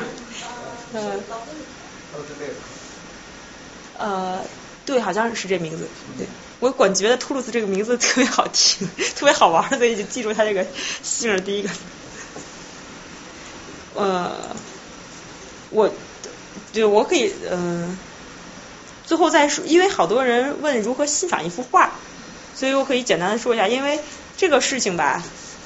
呃，应该算是艺术教育学领域嘛。反正我觉得我没有这个能力说，但是我可以跟大家分享一下我欣赏画的感觉。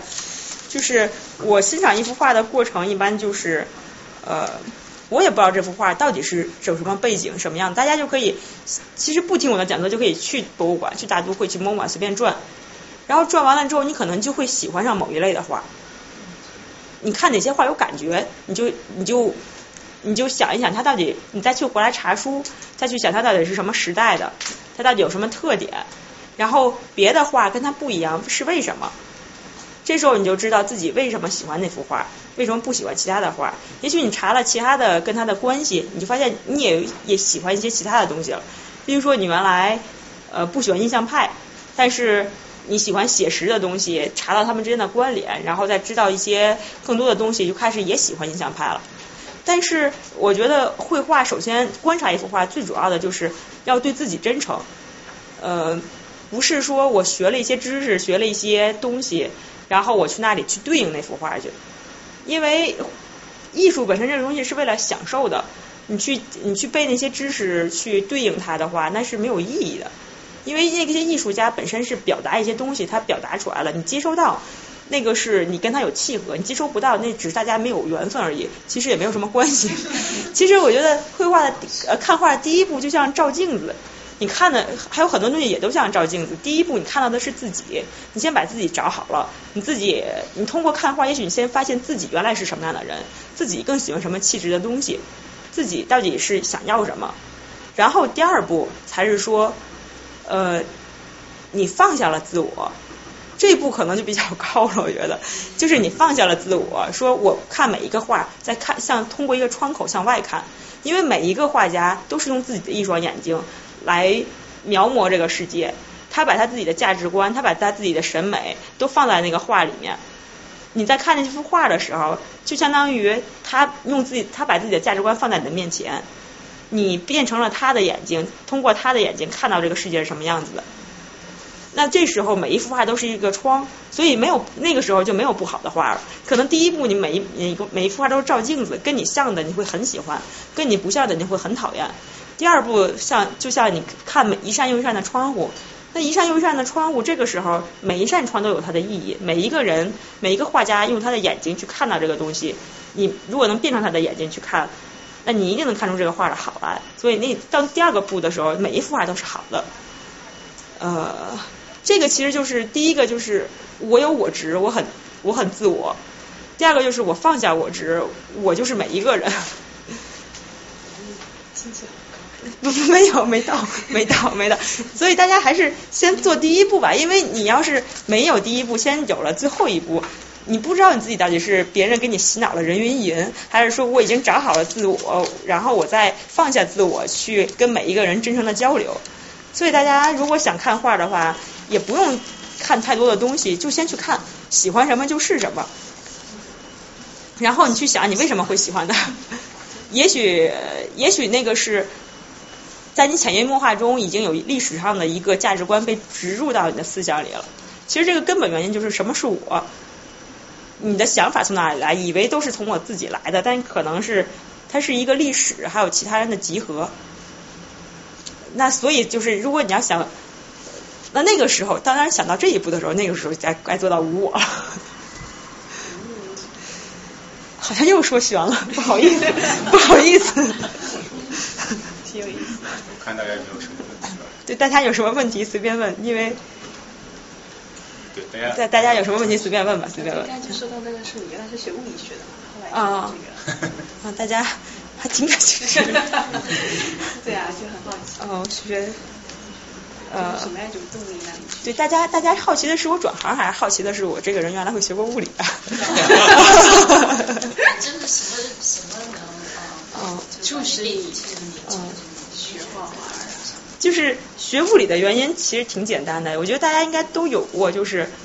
呃，了解这个世界，就是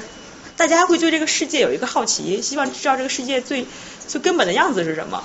那有的人觉得这事儿可以不重要，就不用那么非非要解决；有的人觉得特别想解决，去学物理了。老赵，你是什么类型吗？这样。然后，然后呢，我也就去学了。学了之后发现，呃，确实不太够聪明。有些人能坚持下来是因为聪明。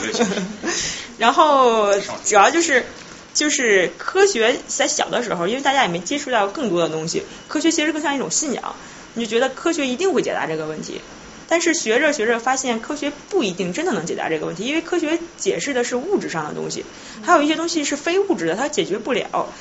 那那如果最后我学到头也解决不了，再加上我本来资质就低，也学不明白，那我就去做一些我更更本质上更想做的事情。呃，我。我本来就喜欢画画，那我就坚持去画画好了。然后学三 D 动画的原因是因为没有那么大的勇气，就真的就去学画画。先先以为可以在这个现实世界和自己想做的世界找个平衡点，后来发现我这个人就是不太适合找平衡点。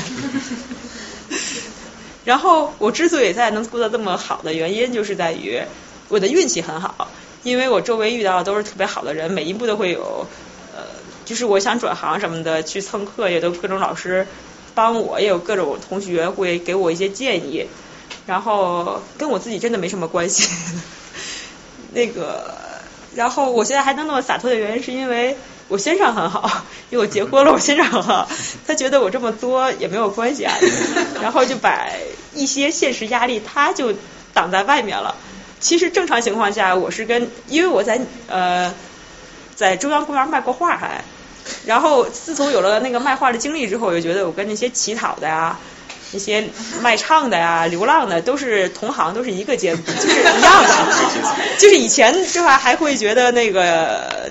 他们有的人会有挺可怜的，会恻隐之心，会给他们钱。后来觉得大家都是同行，我们都是同行，要相互尊重，所以以后就不太给了。所以我至今还觉得，就是我跟他们还是一样的，就是没没街头流浪的唯一的原因，没睡在地铁的原因，就是呃我先生给，就是他把这个压力承担起来了，呃，所以我很幸运，大家大家不要模仿，因为 真跟我自己没啥关系，其实。那是你喜欢的是哪个画？你最喜欢呃呃，我最喜欢的，我最喜欢的几个画家就应该是。呃，米开朗基罗、伦勃朗，还有呃马蒂斯，就是我有一个认识的朋友，他说话比我还玄。然后他告诉我说，我喜欢的一类叫做呃艺术上的呃自律性内容。艺术分为两种，内容和形式。内容里面又分为自律性内容和他律性内容。自律性内容这个东西。他让我讲座的时候千万不要说出来，不然不然同学们会骂着街的退票的。就是有一些东西，就是我比较喜欢那些它本身纯粹的，就是它这个东西的艺术形式所能带出来的东西。像音乐，你就喜欢巴赫的，他不会表达什么情感，也不会去说一个故事，但你听那个音乐，它会有一种震撼性。它那个东西就是本身只有音乐才能会会会。会表达出来的，像绘画也是，我觉得它有一些震撼性，是只有绘画能表达出来。它它跟故事性无关，它跟情节性无关，但是但是技术是非常重要的，技术是绝对重要。技术就像戒律一样，就是你你修行不可能没戒律，没戒律那属于胡说八道。但是戒律修多了也不好，就是该放下的时候放下。那叫什么？呃，知我说法者如法欲者，法上应舍，何况非法？就是。就是戒律该舍的时候舍，但是要 要先修，一定要先修。这句话是出自哪？出自哪里？我不应该说佛经，这个场合不适合说这个东西。那个啊，就就这意思，就这意思。你在学学油画，就是我们大部分人可能没有接触过油画，没有没有画过油画，可能小时候会课上学些水彩画。嗯。那么你觉得油画的本身的特点？接触就是如果如果学习油画，然后你觉得呃，就是说它从艺术表现上，为什么你会倾向于呃表现特点是？因为油画这个东西，呃，接触到一个就是油画的颜色是干的时候、湿的时候颜色基本差不多。这个东西，所以你就在画的时候，那个你可以表现很艳丽的色彩，它干了之后它不会被稀释掉，它还是那么特别艳丽。然后就是油画还有一个特点就是它有笔触，就是它如果你想去强调笔触的时候，它可以搞成一种类似于浮雕的东西，像像毕加索不是像那个梵高，还有像弗洛伊德，他的每一笔下去之后，他那个笔触相当于刻画在那里，非常凝重的感觉。水彩会比较轻盈一点，我觉得我可能呃这个气质比较疯狂。但是历史上，你在你你说这些大大部分几几乎几乎所有都是油画。呃，是吗？可能是跟我做讲座挑选出来的有关对。还有就是跟油画可能善于保存，而且就是油画这个东西比较符合西方人的一个审美吧，就是西方人会比较写实和具象的做一个事情，然后像中国的话，你就会用墨来写书法。那个墨其实也讲笔触，它会有也是有一个你力透纸背也是有一个穿透力的效果，但是穿透力的效果。最后体现在什么样子，你可以感觉出来。但是我我因为我没怎么写书法，所以我不知道它是靠由于它呃人和纸的接触，最后它有一个横向上的，还是说边缘的扩散效应会让你觉得那个有力道。但是油画上面的那个笔触，就是你一笔画下去之后，油彩真的是有厚度的。呃，对，有一个人还提问，就是说为什么呃看原画和看印刷品不一样？就是这个东西，就是呃，印刷品一个是它一定会有色彩的偏差，无论你怎么照，它就绝对会有色彩的偏差。还有一个问题就是，呃，像那种笔触性的东西，你照下来它就拍平了，你看那幅画它还是留存在那里的。还有就是人眼真的是很厉害，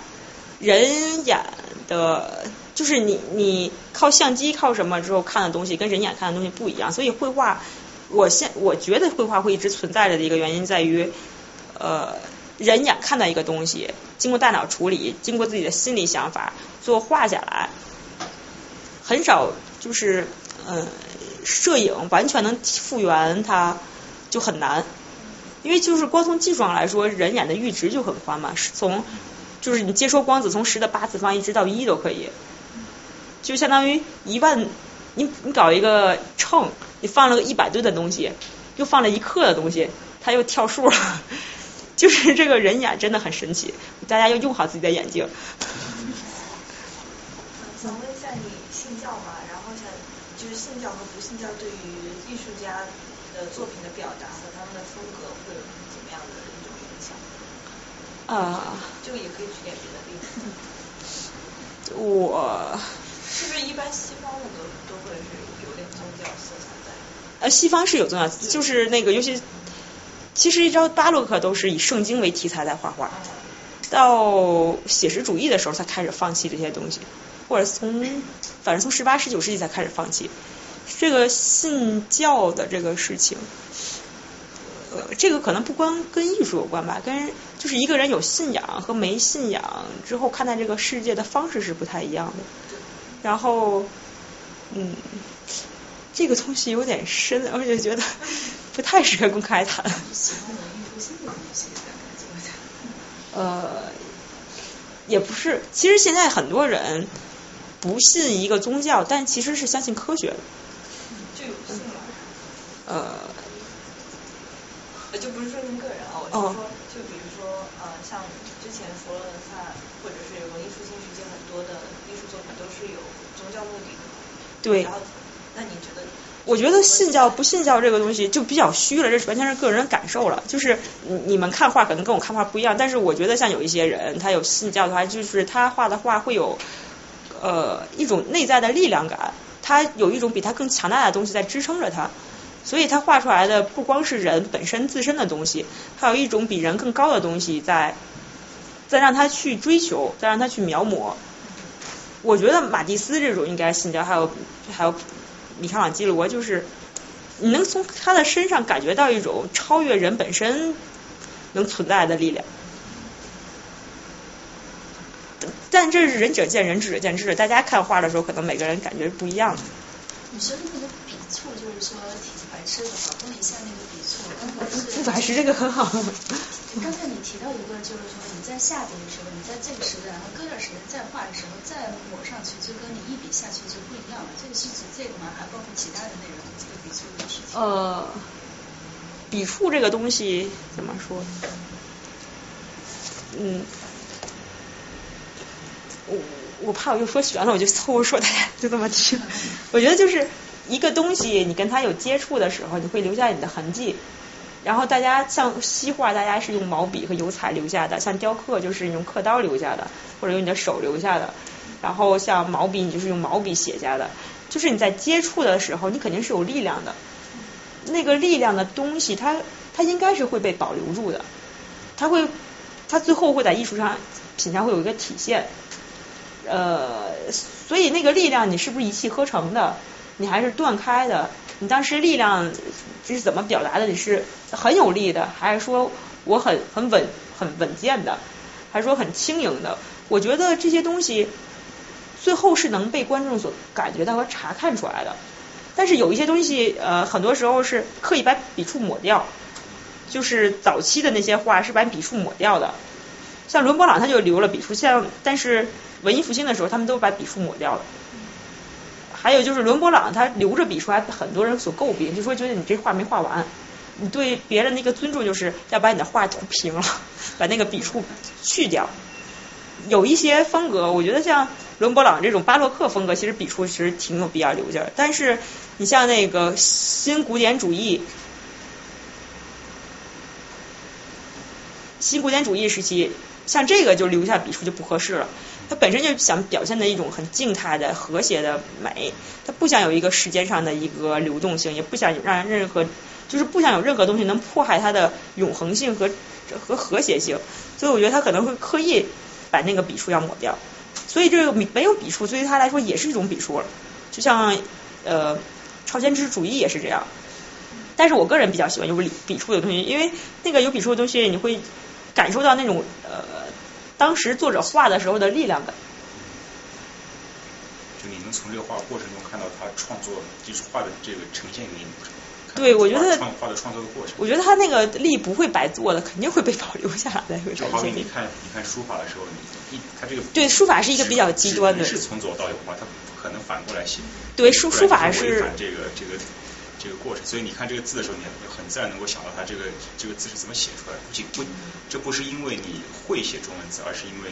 通过它这个这个这个。对它那个运笔怎么运笔，它那个气息是什么样的？对，很多线条的时候是有气息的，像那个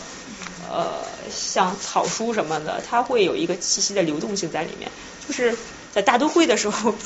我特别喜欢去日本馆的一个地方，就是它有一只水晶鹿。那只鹿挺丑的，但是它有一个玻璃可以看到底下的古埃及的那个馆，然后那个水一直在动，然后把把窗框就映在里面。其实它那个线条就跟草书很像。我觉得中国这个还挺好的，就是它线条的训练性还有那个技法性上的总结非常丰富。在在欧洲可能也许是我孤陋，反正就是西画里面我没有找到就这么这么完善的对线条的训练。但他对形体的训练是非常的，是非常的呃要求很丰富，要求很多的知识性也很多的，就是从人体开始解剖，一步一步一步，最后这个人怎么样子出现。我觉得现在的嗯，你你说，我说的也不太重要，你说吧。我就想问一下，就是呃，你差不多就整个把这个历史，西方的这个历史呃绘画史整个讲一下。那就是说，回到本源，就说人为什么要画画？他最初的那个 motivation 是什么？那在画家就是他的 motivation 是什么？就现在，呃，以前我我是呃有有所了解舞蹈的 motivation 是什么？然后我就想说，你对这个绘画的 motivation？啊，这个。这个问题是一个应该有学术上的争论的一个问题，我我肯定说的不是学术上的东西，我就呃我那就我自己随便瞎说一点，大家说过就算的那种。我觉得，我觉得艺术本身可能是一种表达，就是艺术的本来的功能性不太多，就是像不像建筑，我盖了一个房子，我起码先保证它能让我遮风挡雨，或者我做一个瓷器，首先它它必须得能盛东西。但是像绘画这种，它我觉得是艺术家本身是对一些事情、对这个世界有些看法，他要表达出来。呃，很多时候是像像神性的一些东西，说我追求这个东西，要描摹它。然后有一些说我自身的情感有一些要有迸发的地方，必须要迸发出来，我才能活着，我要不然我要憋死了那种感觉。呃，但是，嗯，从从宗教的那个级别来讲，就是艺术的最高境界，估计就是不搞艺术，就全都放弃了。因为有一个动画片，大家不知道听没听过，就中国古代不是讲中国八十年代的动画片，叫《不赦之射》，大家有没有听过？就是有一个人去呃去学剑，他去跟那个有一个老师是射箭非常好，他后来他先第一年学会不眨眼，第二年学会把东西看大。要不就要不就三年一三一个三年两个三年，然后他的剑术就非常好了。后来他就想，这个老师既然是天下第一，那我只有杀了他才能变自己变成第一。他就和那个老师互相射箭，然后最后那个老师还是呃，反正他们俩打个平手，谁也没死。然后那个老师就跟他说，咱们这个水平都其实很低的，峨眉山上有一个高人。然后他就想啊，原来。原来还有更高的人，那我杀你什么也没有意义，那我要去去更高的境界去找。后来他就去那个峨眉山了，然后那个老一个活到一百多岁的老大爷，然后就在峨眉山的山顶悬崖边上有一块石头，他说你能不能跳上去站稳？结果那人上去之后特别害怕，然后就下来了。然后那个老爷在上面就可以自由的跟着那个石头在动。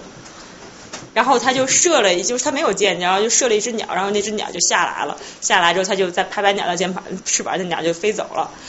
后来这个事情就结束了。下一个镜头就转到九年之后，这个人回来了，回到他自己这个城。然后那个老师，大家都说这个人学成归来了，到底变成什么样子了？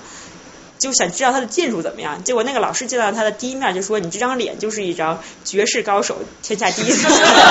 就是你那个气质，他就非常的平和，脸上一点没有杀气和戾气了。”那老师就给他跪下了。然后这个人从此没有人见过他射箭。然后呢，他八十多岁的时候，有一次去别人家里做客，别他就问别人说：“墙上那是什么东西？”那个人说：“那是弓啊，你用了一辈子的弓。”他说：“我我不知道它是什么。”可能可能艺术到最后根源也是这样吧，就是你一开始是为了追求一个东西，表达一个东西，或者是描摹一个东西，但最后就是嗯，就是到了那里，可能艺术就已经不重要了。那那你认为这个？啊，我我想问，就是那你你刚才说你以前思考过舞蹈的 motivation，那你认为是什么？motivation 就是，嗯，其实讲的如果通俗一点说，就是人类的情欲没有办法呃完全的发泄出来，然后它以姿势就是呃空间和时间还有自己肢体来表达，这个是一个很很弗洛伊德的说法。我一开始也不太相信这个说法，但是我自己。这个比较酒神主义的说法，就是大家宣泄自己的情感。对对，但是我自己有一个就是个人体验，就我妈妈她是做这一块，她去研究茶马舞，就是呃，shamanism 的那个 shamanism 怎么说？呃，萨满教哦，是。对，还有就是呃，安代舞是蒙古族的一个舞蹈，它是呃，它就是安代舞，就是它是就是。讲，他一开始是怎么回事？一个女孩子，她嗯莫名其妙生病，她是在青春期，然后父亲就是草原上方圆多少里都是没有人的，她父亲就开呃就是拉着她坐着车去找医生看病，找中医去看病，但是就是越病就奄奄一息，越来越生病的厉害，然后结果他们就在。奥特曼威尔就看到一批人围着篝火在跳舞，有男有女，全是年轻漂亮的男男孩子、女孩子。那女孩子一下就好了，就加入加入这个，有点像中国古代那个女少女思春，见不到异性那个思春，然后突然就见到一个年轻的男人，他就 fall in love，就是那种状态。然后或者说他本身有一些能量没有办法宣泄，通过舞蹈宣泄出来。然后他就加入他们跳舞，然后一下就好了。最后他这个舞蹈就是特别强烈的这个上下摆动的这样的，然后拿着这个裙子这样有一个这样的摆动，裙子是特别大的三米的那样的大裙子。然后呃，最后就这样一下，然后就就跳舞就跳好了。最后呢，呃，就是有一种好像一开始有一种治病的感觉，后来就变成一种呃，女人越来越多的在一起跳这个舞，女人就是一个 girls 那种 get together girls night 那种聚会，然后他们就会呃讲互相讲自己的生活，讲自己的 complain 自己男人或者老公啊就这样的事情，然后就啊你生没生孩子，就这样的，就成为一个女人互相之间的一个很私密的一个。变成交流手段了。后来，对，变成交流手段。但是一开始的时候，我个人觉得是这种，就是上次冯唐来讲座，他说一个，他他一直要就是有一个什么想解决一个问题，就是呃人类怎么为自己这个情欲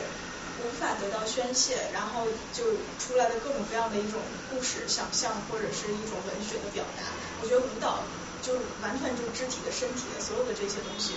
就是这种方面的表达。像毕加索，我觉得他有有毕加索绝对是他绝对是这是这一类。对这种感觉。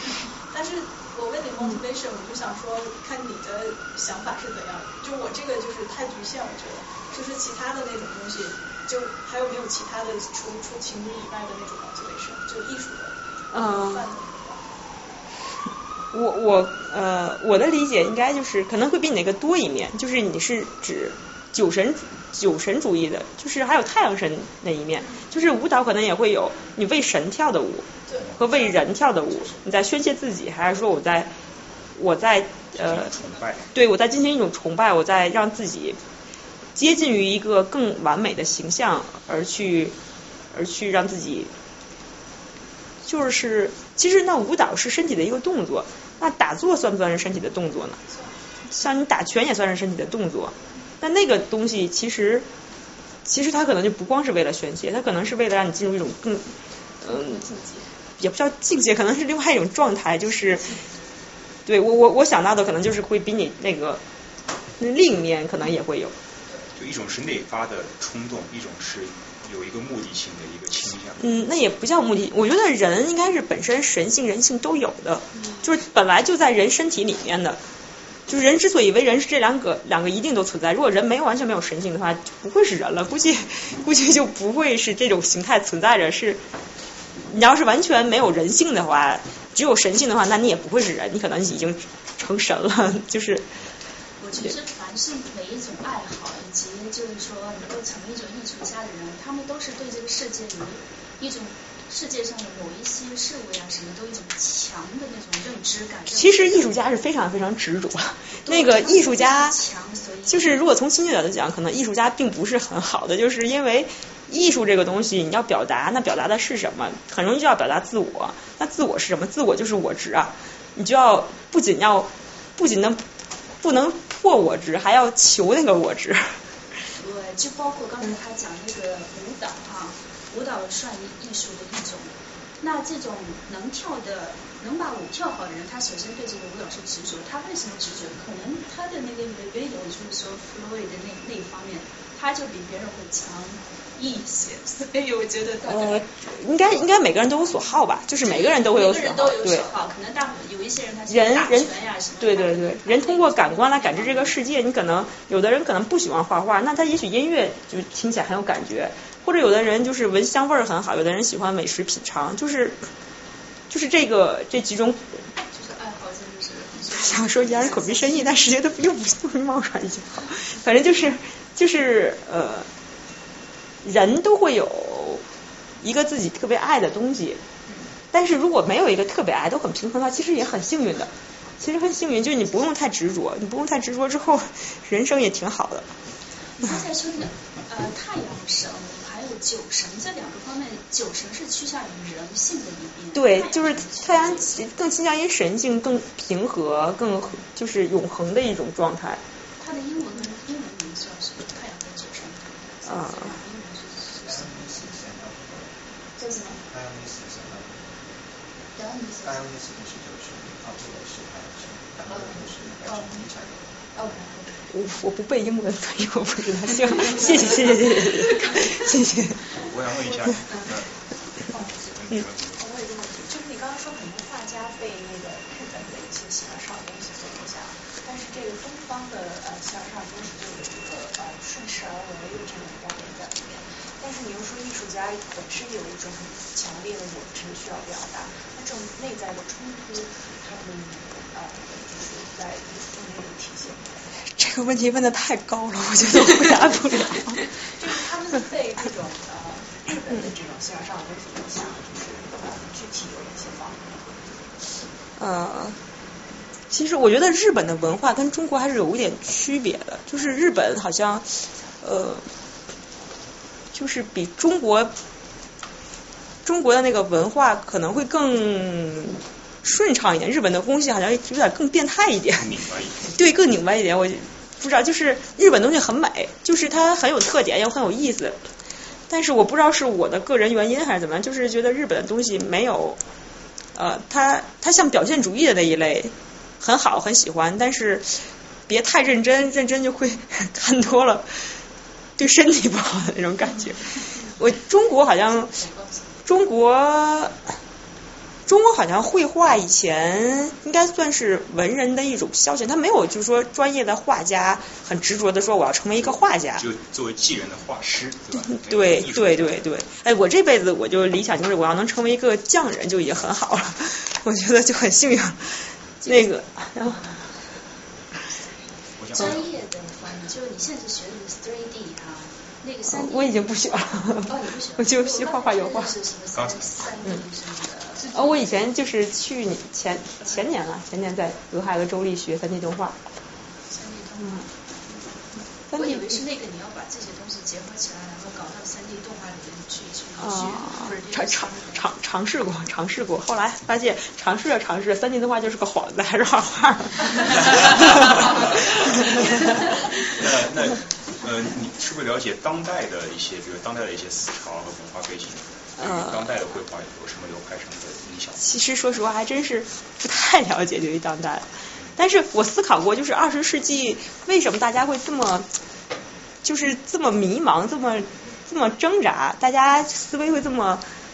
呃，好像觉得比以前世纪的人压力更大的感觉。我在想，是不是就是，呃，二十世纪由于科技的改变，让人思考尺度变了。